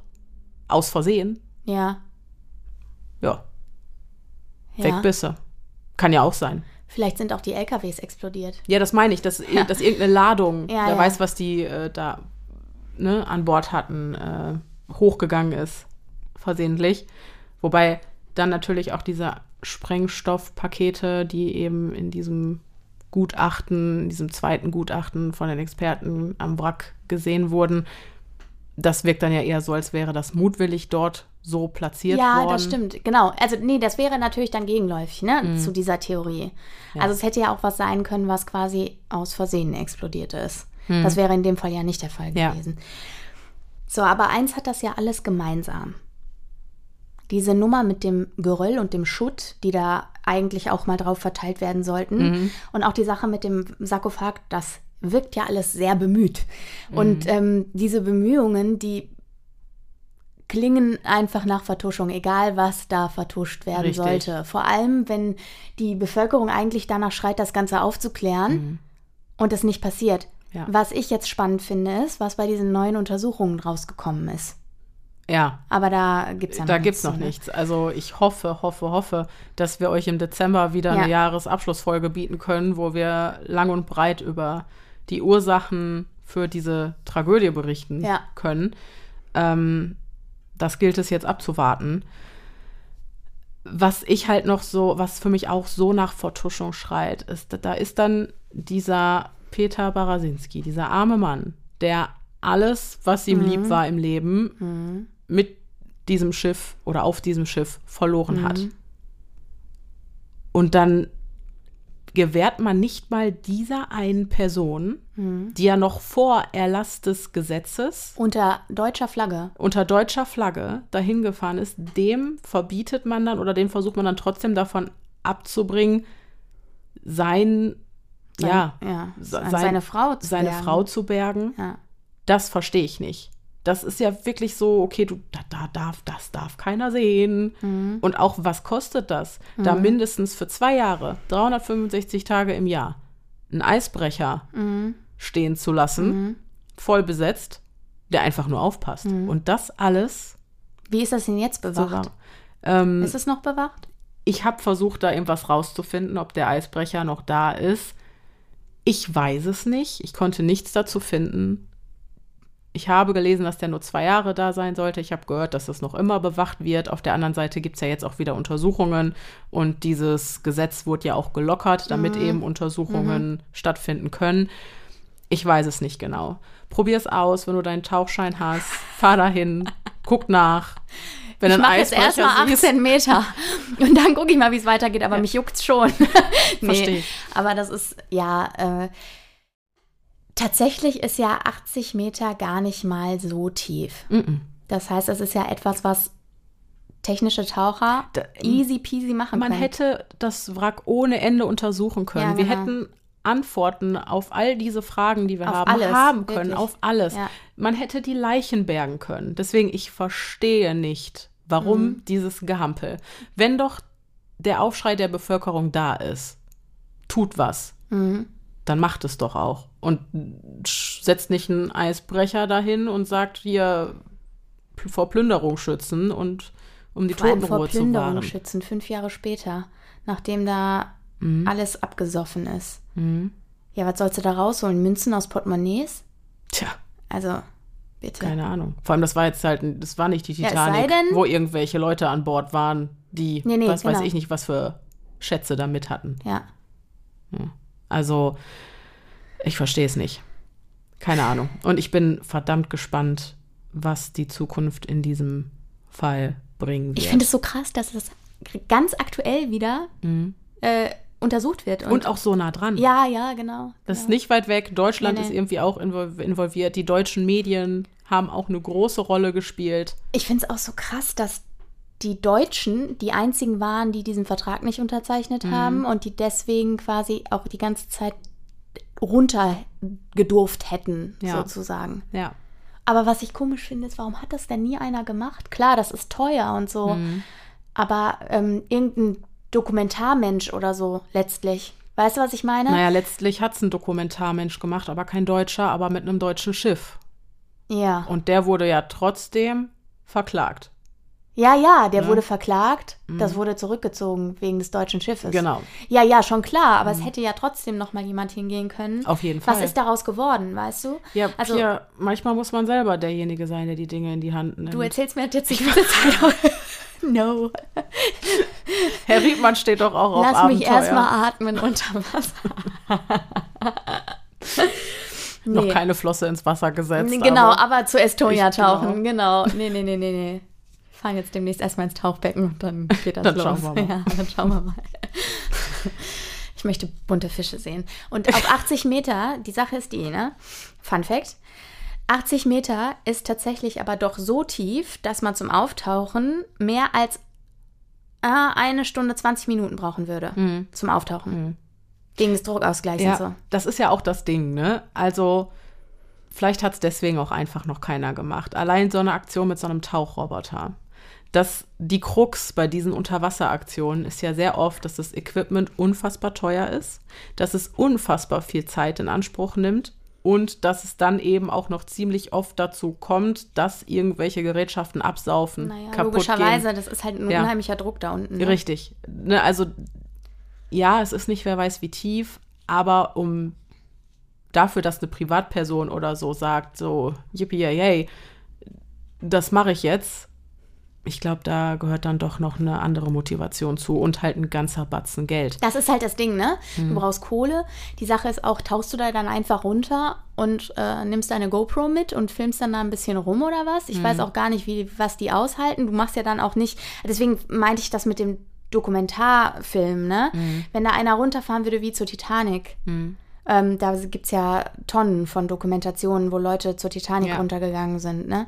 Aber auch, was werden die gekostet haben? Ja, eben, das meine ich ja. Hm. Das meine ich ja, aber das machst du als Privatmann nicht. Oder Frau. Nee, aber als Dokumentarfilmer, nicht jeder ist äh, hier Steven Spielberg und hat wer weiß wie viel. Ja, nee, nee, keine Frage. Mhm. Aber das wäre ja trotzdem nochmal deutlich interessanter als die Titanic. Also jetzt, äh, ich liebe die Titanic, ich habe mir alles reingezogen, was es dazu gibt, aber, äh, aber jetzt mal vom, vom äh, ich sag mal, vom Spannerfaktor Ja, her, ja. vom, vom, äh, ja, genau, Ja, von um der Sensationslust her ist das ja nochmal ein bisschen Ja, nee, oder auch doller. einfach, ja, um dieses unbefriedigende Gefühl loszuwerden, indem man Antworten bekommt. Ja, Also das auch einfach mit diesen Menschen, die, die später dann erst für tot erklärt wurden, obwohl man die nach dem Untergang noch an Land wohl auf irgendwie angeblich irgendwo Das ist gesehen auch hat. komisch, Was mhm. zum Teufel? mhm. warum?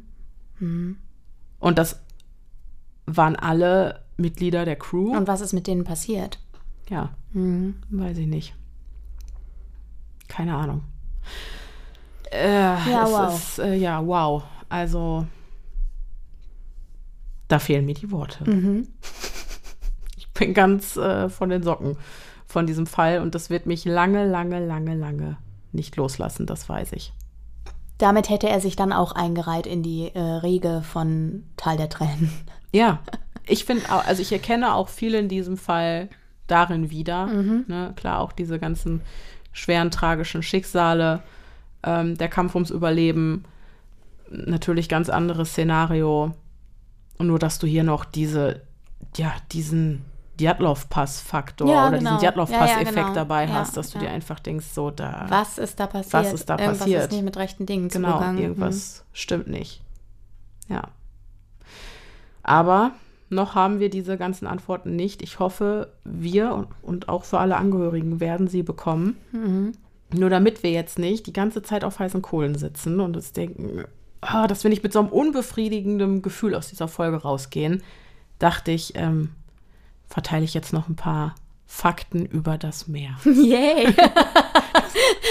die Tiefseefolge, Freunde. Die- ja, ja, nee, aber äh, Es sind nicht nur Tiefseefakten, weil über die Tiefsee wissen wir natürlich ziemlich wenig, auch aus eben schon benannten Gründen. Äh, wer, da kommen wir nicht so gut runter. Aber es sind, es, ich habe einfach gedacht, okay, Thalassophobie, guckst du mal nach so unheimlichen Fakten oder so über den Ozean. Einfach, es ist jetzt alles nicht mega krass wissenschaftlich hier offensichtlich. Das ist jetzt, das ist voll off topic. Das mache ich aus Interesse und aus Spaß an der Freude. Und die hatte ich wirklich. Ich hatte eine diebische Freude, diese Fakten rauszusuchen. Und hey, das ist immer, es ist, seht, das ist viel unnützes Partywissen. Das ist cool. Ist ein Icebreaker. ja, ich bin gespannt. Ja. Ist ein Icebreaker. Oh Gott. ja. Aber nicht der, der bei der Estonia Wache hält. nee, nee, der nicht. Der ist nicht zum Spaßen aufgelegt, Nee. offensichtlich. Auch wieder, da kommt dieses Riesending Mhm, da an und drängt so ein kleines Bötchen richtig da weg. Geht richtig auf Mhm. Kuschelkurs. unfassbar. Da wird ja auch anders, glaube ich, wenn du auf dem kleinen Schiff Glaube ich auch. Ja. Aber gut. Also erstmal habe ich mich gefragt, ich dachte mir, boah, sechs bis acht Meter hohe Wellen, das ist ja schon ordentlich. Wie groß kann so eine Welle denn werden? Mhm. Hast du eine Idee? 20? Auf offener See können Wellen bis zu 30 Meter Wow. hoch werden. Ähm, und das löst bei mir schon diese Beklemmungen aus, wenn ich mir einfach vorstelle, du bist auf ho- äh, 30 Meter? Ja, ohne Scheiß. Jetzt mal im Ernst, ne? In so Dokus, ne? In so Dokus. Da, wenn du da so Animationen siehst von Wellen, die auf so Schiffe äh, runtergehen, das sind nur Animationen, die sind billigst. Also Computeranimationen, die einfach nur ein Modell darstellen sollen. Da krieg ich schon Beklemmung. Ja. Und, und die, die Schiffe, die schwimmen. Die Ja, schwimmen trotzdem, ja, ja, ja, die bleiben genau. um. Schüttelt ordentlich. Ich habe mir auch ein paar Videos angeguckt, wie zum Beispiel heftigster Seegang äh, auf einem Kreuzfahrtschiff ist und so. Ich meine, ein Kreuzfahrtschiff hat Stabilisatoren, um das so ein bisschen auszugleichen. Aber also mit Entspannung hat halt nicht viel zu tun. Mhm. Ne? Und da gerade so kleinere Forschungsschiffe oder so, wo die sich teilweise, also da gehört Mut zu, sich Voll.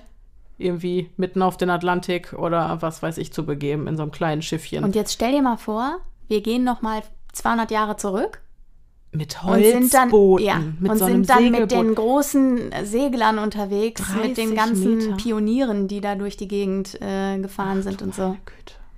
Ja. Unfassbar. Ich auch so irre. Ja. Die größte Welle, die jemals von einem Surfer geritten wurde, Oh, der ja nicht mal ein Holzboot Ja. zu seinem Schutz hat, sondern einfach nur ein Brett aus Plastik. Diese Welle war ganze 24 Meter hoch. Schön. Also. Lebt er noch? Ja, der, der steht im Guinness Buch der Rekorde. Okay. Auch, auch das gibt es auf Video. Mhm. Und auch da kriege ich einfach nur Panik. Und der Typ, der den mit dem Jetski wieder abholen musste aus diesem Wellengang, auch der tat mir leid. Mhm. Aber gut. Ähm, dann ein Fakt, den wahrscheinlich viele schon kennen. Die tiefste Stelle Ist der Marianengraben. Ist der Marianengraben. äh, der liegt im westlichen Pazifischen Ozean und äh, ja, ist mit einer maximalen Tiefe von 11.022 Metern der Spitzenreiter der Tiefen. Und das äh, so, so geografisch gelegen ist es äh, auf der Strecke zwischen Japan und Papua-Neuguinea ziemlich genau in der Mitte. Durchschnittlich sind unsere Ozeane etwa 3,7 Kilometer tief. Auch das ist, Ist schon, schon ordentlich, ist eine Strecke. Und ganze 95 Prozent unserer Ozeane sind bislang unerforscht. Und ich glaube, dass Mhm. daher auch eben diese Faszination kommt, die wir Menschen dafür und haben. auch die Angst, weil Und auch die so Angst. unbekannt ist. Genau, ja. ne? Das ist halt einfach dieses, ja, es ist komplett ungewiss und dunkel und geheimnisvoll, ähnlich wie beim Weltall, wobei wir da ja sogar, glaube ich, mehr wissen als über die Tiefsee. Und ich fand es halt auch krass irgendwie. Wir haben nur einmal kurz über dieses Thema gesprochen und es ist voll off-topic, aber so viele von euch haben sich dafür interessiert. Also, das hat einfach eine wahnsinnige Faszination auf Menschen. Dann super krass, auf dem Meeresgrund befinden sich aktuell rund drei Millionen Wracks. Das finde ich auch richtig das krass. ist richtig viel. Und ich glaube, kein einziges davon Wird wurde, so bewacht. Ja, und wird mit so, hätte man eventuell zur Wahrung der Totenruhe Mhm. mit einem Betonsarkophag bedeckt. Das finde ich so verrückt. Mhm. Also, ja. Der Wert der Schätze, die sich am Grund unserer Aha. Weltmeere befinden, der wird auf sage und schreibe 60 Milliarden Dollar geschätzt. Mhm. Pia, geh tauchen. Ja. Und dazu noch ein kleiner Fun Fact. Ähm, ich habe ja auch, um mich auf diese Folge einzustimmen, in den letzten Wochen nochmal Titanic geguckt. Und da habe ich mich gefragt, hier, diese, dieser Diamant, dieser blaue, La Coeur de la Mer, äh, gab es den wirklich? Liegt der wirklich irgendwo am Boden des Ozeans? Ähm, ein Äquivalent dazu gibt es wirklich. Das ist der Hope-Diamant. Der liegt aber nicht irgendwo im Meer. Der kann auch heute noch im, im National Museum of National History in Washington betrachtet werden. Und für läppische 250 Millionen Dollar gehört er dir. Oh, wow. Also muss ich doch noch ein bisschen tauchen gehen vorher. Ja, genau. so. Dann, Aber es reicht, ein sehr lukratives Wrack zu finden bei 60 ja, Milliarden. Ich frage, was ist denn da alles mit untergegangen? Ist das Gold von Piraten ganz klischeehaft? Ja, ohne Witz jetzt. Ich glaube schon, dass äh, da vieles mit runtergekommen ist in den Zeiten, die ich gerade angesprochen habe. Echt? Kann ich mir gut vorstellen. Wahnsinn. Weil wenn du da, überleg doch mal, du hast doch auch die Wikinger gehabt und so. Ja. Davon werden auch einige untergegangen sein. Und Plündern und Brandschatzen und so waren ja auch deren Hobbys, äh, wenn man das so möchte. Mhm. Und ich glaube schon, dass da viele Schätze mit untergegangen Ja, sind. Vielleicht auch nicht mal so Gold oder so, aber ja, irgendwelche Kostbarkeiten, Mhm. Juwelen, Edelstein, Schmuck, äh, irgendwelche Ressourcen. Ja, Wahnsinn. Mhm. Aber 60 Milliarden Dollar, das ist unfassbar viel. Mhm. Aber gut. Kommen wir. Andererseits ist es gar nicht so viel. Wenn man sich überlegt, was die ganze Corona-Scheiße jetzt alles kostet, äh, überall auf der Welt, da werden ja auch ständig Milliarden-Etats äh, Ja, aufgerufen stimmt. und so. Stimmt, vielleicht dann, ist es gar nicht so Dann viel. Es denke ich immer, das ist, ja, viel. es klingt so wahnsinnig viel. Ja. Ich glaube, so dafür, dass da drei Millionen Wracks liegen, sind auch schon einige, die wahrscheinlich ähm, ohne was Wertvolles untergegangen Ja, gut. So, kommen wir zu allem, was kreucht und fleucht unter Wasser. Was ist das größte Tier im Meer? Der Blauwal? Nein, Okay. es ist die gelbe Haarqualle. Uh, äh, ja. Die gehört äh, zu äh, den Feuerquallen und erreicht eine Länge von sage und schreibe 36,6 Metern. oh Gott. Die lebt aber ganz tief unten wahrscheinlich, oder? Das weiß ich nicht genau, aber die hat, nee, glaube ich nicht mal. Aber das Ding, das Problem sind halt auch die Nesseln. Die sind halt unfassbar lang. Ja, ja. Ähm, das Tier an sich, der Korpus, der ist bestimmt keine 36 Meter lang. Es sind halt die Nesseln. Aber reinschwimmen willst du da nicht. Nee. Ich glaube, dann bist du auch tot. Die wird aber nur ein Jahr alt. Sie Dann ist ja gut. Aber warte Die kurz. vermehrt sich aber bestimmt auch wie bekloppt. Warte kurz. Pia guckt sich gerade Bilder der Qualle an und verzieht angeekelt das Nee, nicht Gesicht. Bilder. Sie so. fangen die Beute, indem sie sich wie einen Schirm ausbreiten und sich langsam zu Boden sinken lassen. Stell mal vor, du bist da drunter. Naja. Das löst Thalassophobie in. Denn du bist halt tot dann. Also das ist ja nicht. Ja, Ja, ach so, doch, wenn die dich unter Wasser drückt. Ja, bist du tot. Boah, trinken ist auch mein Albtraumtod. Hm. Und wo gibt's die überall? Warte kurz. Verbreitung. Gelbe Haarquallen finden sich im Atlantik, im Ärmelkanal, in der Nord- und westlichen Ostsee. Ja. In der Nord- und westlichen Ostsee? Wo ist das? Ja, auch bei der Estonia. Die Oh, ist doch schön. auch in der Ostsee. Da steht gar nicht, wie in welcher Tiefe die leben. Das Wahrscheinlich überall. Ich glaube, Ja, Quallen, die chillen auch oft an der Wasseroberfläche. Boah, ist das ekelhaft. Ja, Okay. ja. Okay, so viel äh, zur gelben Haarqualle. Danach kommt dann, was die Größe angeht, aber auch direkt der Blauwal mit seinen 33 Metern. Man kennt ihn. Ich habe mir letztens intensiv Gedanken darüber gemacht, ob man von einem Wal verschluckt werden kann. Ähm, nein. Aber es kommt wohl schon mal vor, gerade bei so Unterwasserkameramännern, dass die aus Versehen in den Mund einge Aber der werden. spuckt die dann aber der aus. werden wieder ausgespuckt. Gut, du kannst zerquetscht werden und so. Mhm. Aber die Speiseröhre von Walen hat wohl nur so, eine, so einen Durchmesser von 25 Zentimetern und da passen wir halt einfach nicht durch. Ah, Gut. So, genau. Das Wäre die Sache mit Pinocchio auch geklärt. Genau, endlich. das sind so Fragen, die ich mir zwischendurch stelle. ja, ne? verstehe ich. Kindliche Neugier. Das wohl gefürchtetste Tier der Weltmeere ist völlig zu Unrecht der weiße Hai. Da misst das bisher größte Exemplar mehr als sechs Meter und Gar nicht so groß. gar nicht so groß. Und äh, dabei handelt es sich um mein Buddy und meine Freundin, äh, die Hai-Dame Deep Blue, die sich gerne vor Hawaii aufhält und anscheinend äh, sehr gerne mit Tauchern schwimmt und mit ihrem strahlend weißen Gebiss freundlich grinsend für Selfies posiert. Schön. Nein, wirklich. Es gibt äh, viele Fotos, viele Taucher sind mit der irgendwie schon geschwommen. Die ist für wohl für ihr sehr sanftes Gemüt bekannt. Und die sieht, die sieht auch so rund aus. Ich glaube, die war aber auch mal schwanger. Und deswegen sah sie so rund aus. So ein mütterliches Wesen. Sie hat was Niedliches dadurch, finde ich irgendwie. Aber gut. Äh, die Gute ist schon 50 Jahre alt Mhm. mittlerweile. Nur weil du jetzt hier gerade gesagt hast, sechs Meter ist ja gar nicht so groß. Für all diejenigen, denen äh, sechs Meter nicht genug ist, äh, aufgrund von Spuren, die man an Waldkadavern gefunden hat, vermuten Experten, dass der weiße Hai durchaus auch bis zu acht Metern lang werden kann. An dieser Stelle noch ein sehr trauriger Fakt. Auch der weiße Hai gilt wie viel zu viele andere Meeresbewohner als gefährdet und weltweit gibt es aktuell nur noch so 3000 bis 5000 Exemplare, Wow. was nicht viel ist. Den meisten Zündstoff für Seefahrerlegenden hat aber sicherlich unser nächster Kandidat geliefert, nämlich der Riesenkraken, bei dem es sich eigentlich allerdings gar, gar nicht um einen Kraken, sondern um einen Riesenkalmar handelt. Aristeutes Dux erreicht mit seinen Tentakeln auch gut und gerne mal eine Größe von 10 bis 12 Metern und hat die größten Augen im Tierreich. Wow. Das sind diese fußballgroßen Glubschis. Stell dir vor, du schwimmst rum und dann guckst du da rein. Und dann- Hi. Es gibt äh, aber nur extrem wenige Aufzeichnungen von dieser Spezies. Ähm, Die sind sehr tief im Wasser, ne? ja, die sind weltweit verbreitet zwar, aber ähm, ja, ich glaube, die Ich glaub, die leben wohnen sehr, sehr tief, tief. und die sind schwierig irgendwie zu kriegen.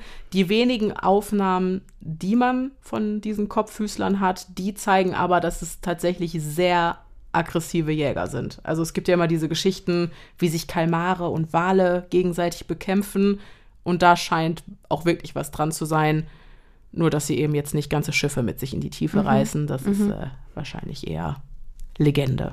Also die leben tatsächlich in einer Tiefe von über 300 Metern, teilweise auch bei 500 bis 1000 Metern. Ja. Also deswegen- Also höher gar nicht, meinst du? Ähm, ich glaube, dass es diese, diese Funde, das sind immer äh, angeschwemmte Tiere.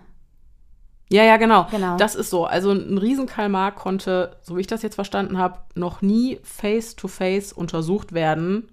Genau. Ähm, nur Tote halt. Also die landen auch öfter mal in Tiefseefischereinetzen und Ja, sowas. ja, Genau, ja. Schleppnetzen. Genau. Aber halt immer nur tot. Also lebend kriegt man die irgendwie Aber zu ob lebend oder tot, das weiß ich jetzt nicht Ja, mit, den, mit den Schleppnetzen. Dann aber sind sie wahrscheinlich tot. Ja, Aber ja, ja. ähm, ja, meine Info ist auch, dass man noch nie so wirklich Angesicht zu Angesicht einen lebenden Riesenkalmar gesehen hat. Gibt es ja auch keine Videos von oder so. Oh, Gott sei Dank. Ich glaube, das fände ich auch schlimm. Das ist so krass. Das ist echt. Also, das war früher einfach der Stoff, aus dem die Albträume der Ja, Seeleute waren. Ne? Ist so. Aber, so, wow, woher wussten die von den Dingen? Wahrscheinlich auch, weil die in Fischernetzen Naja, es gibt ja auch, sind. nee, vielleicht auch nicht, weil ähm, Tiefseefischerei gibt es, glaube ich, noch nicht so lange. Aber äh, überleg doch mal, du hast kleine Kalmare und dann spinnst du dir so Seemannsgarn zusammen, wie man das so sagt. Dann meinst Ja, du, dann- kommst du darauf, dass die Dinger Klar, auch da- einfach. Kannst du dir ja einfach vorstellen, 12 wie groß. groß ja, klar, dann hast du so, dann gibt es solche, solche Schauergeschichten von riesigen Hm. Kreaturen irgendwie. Aber wir haben uns auch keine Geschichten über riesige Ameisen ausgemalt. mm, Weil wir in einer sehr zivilisierten Gesellschaft Ja, aber geworden sind. damals, ich meine jetzt so in der Vergangenheit, die, die so. Seefahrerlegenden, die malen Bilder mit riesigen Kraken, die diese Schiffe in die Tiefe reißen. Wie kommen die da drauf, dass es diese Exemplare auch in sehr, sehr groß gibt? Mm, Das finde ich gar nicht so. Nee, das finde ich schon spannend. Ich denke irgendwie, dass man sich da was so. Vielleicht waren die zu einer Zeit auch mal weiter an der Oberfläche anzutreffen und haben sich aber aufgrund von Änderungen der Meere, Lärm, was weiß ich, eher nach unten verzogen. Da ist ruhiger, dunkler. Hm. Ich weiß es nicht. Last but not least, besonders schön, glaube ich, für alle Arachnophobiker da draußen Mm, Die, die japanische, japanische. Riesenkrabbe, die einfach Ja. eine Größe von 3,7 Metern erreicht. Das ist ekelhaft. Und Das sie hat ist so Spinnenbeine. sie hat einfach Spinnenbeine, äh, so knöcherne Krabbenspinnenbeine. Mhm. Und ich habe kein Problem mit Spinnen, aber ich wollte mir nicht mal Bilder von denen angucken, weil das, also für eine fast vier Meter große, uah, nee. Und die sch- schwimmen auch überall rum, einfach so. Die sind jetzt auch nicht sonderlich tief nur unterwegs. Ja, aber ne? die schwimmen doch gar nicht. Laufen die nicht auf dem Boden? Weiß ich nicht, ja, bestimmt. Die können ja nicht so unbedingt Oh. schwimmen, glaube ich. Okay, stell dir mal vor, bei, bei zwei Meter Wassertiefe. Und dann kommt dir so ein Ding. Wo, wie bei Krieg der Welten, so ein Ding im Ja, ey, die sehen aber echt so aus. Ein bisschen. Ja, ja. Ach, schön. Ja, also es gibt viel da draußen, was irgendwie faszinierend, aber irgendwie auch ein bisschen furchteinflößend und vielleicht auch ein bisschen eklig ist. Seegurken zum Beispiel.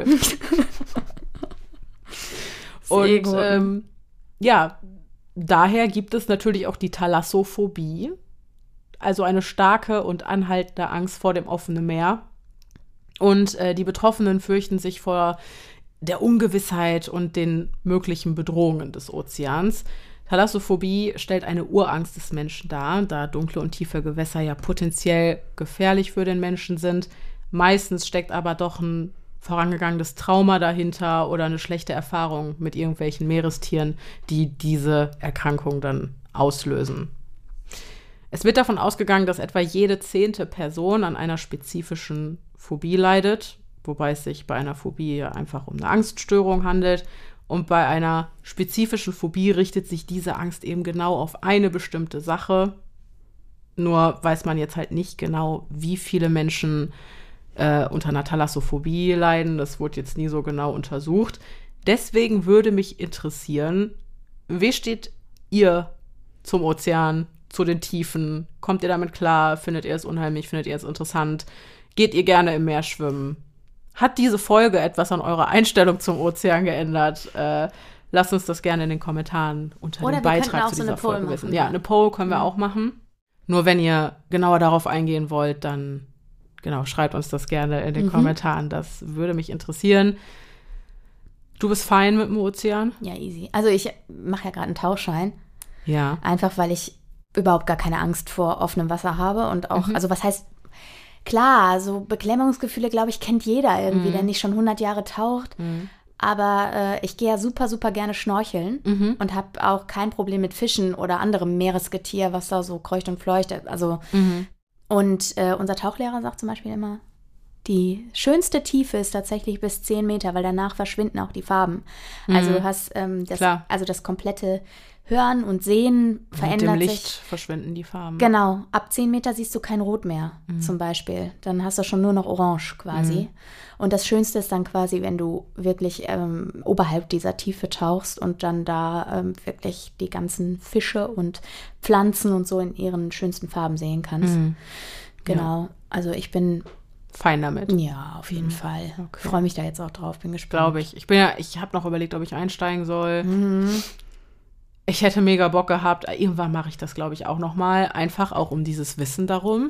Du kannst auch ein paar Tauchfacts mit uns teilen. Ja, soll ich die Horror-Tauchfacts zeigen? Ja, alles, Oh, was Leute. für Nervenkitzel sorgt. Also ich habe wirklich äh, zwischendurch schon auch jetzt in den Theoriestunden Schnappatmung gehabt, weil ähm, wenn du blöde Fehler machen willst beim Tauchen, können die sehr schnell tödlich ausgehen, tatsächlich. Also die schönste, aber auch gefährlichste Tauchtiefe ist die Tiefe zwischen 0 und 10 Metern. Weil wir haben ja einen Umgebungsdruck außerhalb des Wassers, der liegt bei einem Bar und je 10 Meter Tauchtiefe kommt ein Bar dazu. Das heißt, wir haben eine Verdopplung des Umgebungsdrucks, wenn wir 10, 10 Meter runtertauchen. Das heißt, da passiert am meisten im Verhältnis zum Ausgangsdruck. Danach gehst du immer nur ein Bar tiefer. ja, also kein exponentielles Wachstum. Genau, genau, sondern es ist immer nur eins mehr. Aber in, diesem, in dieser äh, Höhe haben wir einen unheimlichen Unterschied. Äh, einfach durch die Verdopplung. Und wenn du zum Beispiel, also mit Luft gefüllte Körper unter Wasser dehnen sich aus, wenn sie aufsteigen. Wenn du zum Beispiel einen Ballon in 30 Meter Tiefe mit drei Liter Luft füllen würdest und der würde aufsteigen, würde der beim Aufploppen an der Wasseroberfläche 12 Liter Volumen haben. Oder platzen. Ja, er würde platzen. Wie die facto. Lunge. Wie die Lunge, wenn du sowas machst. genau so ist es Genau nämlich. so. Mhm. Das ist das Problem. Also du kannst dir deine Lunge, also du bist halt einfach tot dann. Ja. Ist nicht so schön. Wenn du schnell auftauchst äh, und vor allem die Luft anhältst. Ne? Also Luft Ausatmen. Einatmen, ausatmen, also ganz normal weiteratmen, macht den Druckausgleich beim Auftauchen. Mhm. Hältst du aber die Luft an in 10 Meter Tiefe und tauchst dann in einem Affentempo auf oder tauchst überhaupt auf, wird die Lunge platzen und dann war's das. Mhm. So, ja. Ähm, da habe ich gedacht, okay, scheiße, was mir die Angst aber genommen hat, Freunde, es gibt diese Inflator-Knöpfchen an diesen Westen, die man trägt, wo dann Luft eingelassen wird in die Weste, die dafür sorgt, dass du Auftrieb hast. Diese Dinger sind so schwergängig, habe ich festgestellt, dass du da wirklich ganz konzentriert und auch kontrolliert draufdrücken musst, um überhaupt Luft reinzulassen. Also nicht wie so ein Kugelfischmechanismus, du drückst drauf, drauf und machst puff und du schießt bist aus dem um. Wasser wie ein fliegender Fisch. Nein, nein. Genau, also da musst du schon ganz, ganz viel falsch machen und dabei auch noch eingeatmet sein, ne? Also Okay. so. Aber äh, das fand ich schon echt ganz schön gruselig. Und auch Ja. diese ganzen Sachen mit den Taucherkrankheiten und so. Auch das finde ich ganz schön gruselig. Also, und was ich sehr, sehr spannend fand, und das ist vielleicht auch noch ein Fun-Fact zum Thema Tiefseetauchen in 80 Meter, das hatte ich ja vorhin schon mal angedeutet. Wenn du einen Tauchgang, also unser Tauchlehrer hat erzählt, er ist äh, 65 Meter tief getaucht in der Karibik. Und zum Auftauchen brauchst du dann über eine Stunde. Ja, Weil, du immer diese alle drei Stops Meter diese musst. Stops machen musst. Genau, damit der Körper sich wieder gewöhnt und so und damit das Stickstoff wieder abgeatmet werden kann. Und wenn ihr 80 Meter dann habt, könnt ihr euch ausrechnen, dann seid ihr knapp anderthalb Stunden mit Auftauchen beschäftigt. Also, Und wie lange hast du da noch unten? ja, ein Viertelstündchen. Bei so, ja, das ist halt das Blöde. Das ist stressig, Genau, ne? dann bist du halt ein Viertelstündchen irgendwie da unten unterwegs. Ich weiß nicht, wie lange du das ähm, generell, also dann brauchst du auch andere Flaschen als, Hm. als wir. Also diese Stickstoff-Druckluftflaschen, die ähm, äh, hast du halt nur ab ne, oberhalb einer gewissen Tiefe. Danach Hm. werden die giftig. Also Gase werden auch ab einer gewissen Tiefe giftig. Ich glaube, du nutzt Helium, wenn du so tief tauchst, wenn ich mich nicht Okay. täusche und ähm, als Trägergas quasi. Und äh, ich weiß nicht, wie lange du dann unter Wasser theoretisch bleiben könntest, bevor das überhaupt giftig für dich wird, ob du da, ob das eine Halbwertszeit hat sozusagen, das weiß Ja. ich gar nicht, das könnt ihr ihn nachher mal fragen. ähm, aber theoretisch ist es halt so, dass wenn du eine ganz normale Flaschenfüllung hast, sozusagen da, das sind immer meist 10 Liter oder 12 Liter, dass du dann bei so einem Tauchgang ein Viertelstündchen unter Wasser hast, dann äh, schwimmst du da irgendwie rum und dann musst du halt wieder hoch. Dauert anderthalb Stunden. Äh, eine Stunde, ja. Ja. Ich finde das so spannend. Man denkt immer, ja gut, hast eine Flasche, ist Luft drin, atmest ein bisschen, schwimmst unter Wasser rum. Ist so. Easy. Gar kein Problem. Aber da kommt ja doch einiges mit, sage ich mal. Ey, du rechnest auch so viel, ne? Also du musst echt schon viele Berechnungen machen, um vernünftig und durchdacht tauchen zu gehen, was du tun solltest, weil das echt, wenn du scheiße Fehler machst, dann sind die unter Umständen echt richtig gefährlich, ne? Ja. Hat schon einen Grund, weshalb es Tauchkurse gibt und man das nicht einfach machen darf. Ja. Ja. Ja, gut. Äh, mega spannend. Mega spannend. Mega spannend. Wie Ja. gesagt, ich würde es alleine gerne machen, um dieses Wissen zu haben. Ich bin gar nicht so scharf darauf, jetzt ständig unter Wasser dann da rumzuschwimmen. also ich, werde dir berichten und ich kann dir gerne auch das Buch ausleihen. Sehr gerne. Also ich gerne bin Fakten gerne im Wasser. Ich bin eine richtige Badenixe. Vor den Tieren im Meer habe ich nicht so Angst. Was mir Angst macht, sind tatsächlich eher sowas wie hohe Wellen, Reptiden. So. Die hasse aber unter Wasser nicht. Nee, aber du schwimmst ja trotzdem. Ich meine jetzt so im Alltagsgebrauch. Ja, aber wenn du so Meer tauchen gehst, so Ja, theoretisch, nee, ja. aber Ja. wenn ich normal, ja, Ja. auch da gibt es Unterströmungen oder so, ne? Also so Sachen, die halt unter Wasser auftauchen können, die nichts mit Tieren zu tun haben, wo die Natur dir aber trotzdem ganz deutlich zeigt, so, ey, du, hier nichts gehörst hier nicht hin. Mhm. So, ne? Ähm, Mhm. Das macht mir eher Angst. So, Verstehe ich. also nicht mal so die Tierchen. Die finde ich, für die kann ich mich begeistern. Irgendwie. Ist auch wunderschön. Ist einfach wunderschön. Und wenn man das beim Schnorcheln schon so genießen Ja. kann, wie muss das erst beim Tauchen sein? Nur bitte, bitte, bitte, wenn ihr im Meer unterwegs seid, passt nicht nur auf euch auf, sondern auch auf die ganzen Meeresbewohner, die da rumdümpeln. Wenn ihr tauchen geht, fasst nichts an, keine Das Riffe. Tierchen schon gar nicht. Da möchte ich auch noch eine Story Ja. zu erzählen, weil ich das nämlich für mich sehr verinnerlicht habe. Also ist jetzt gar nicht so ein, so ein Riesending.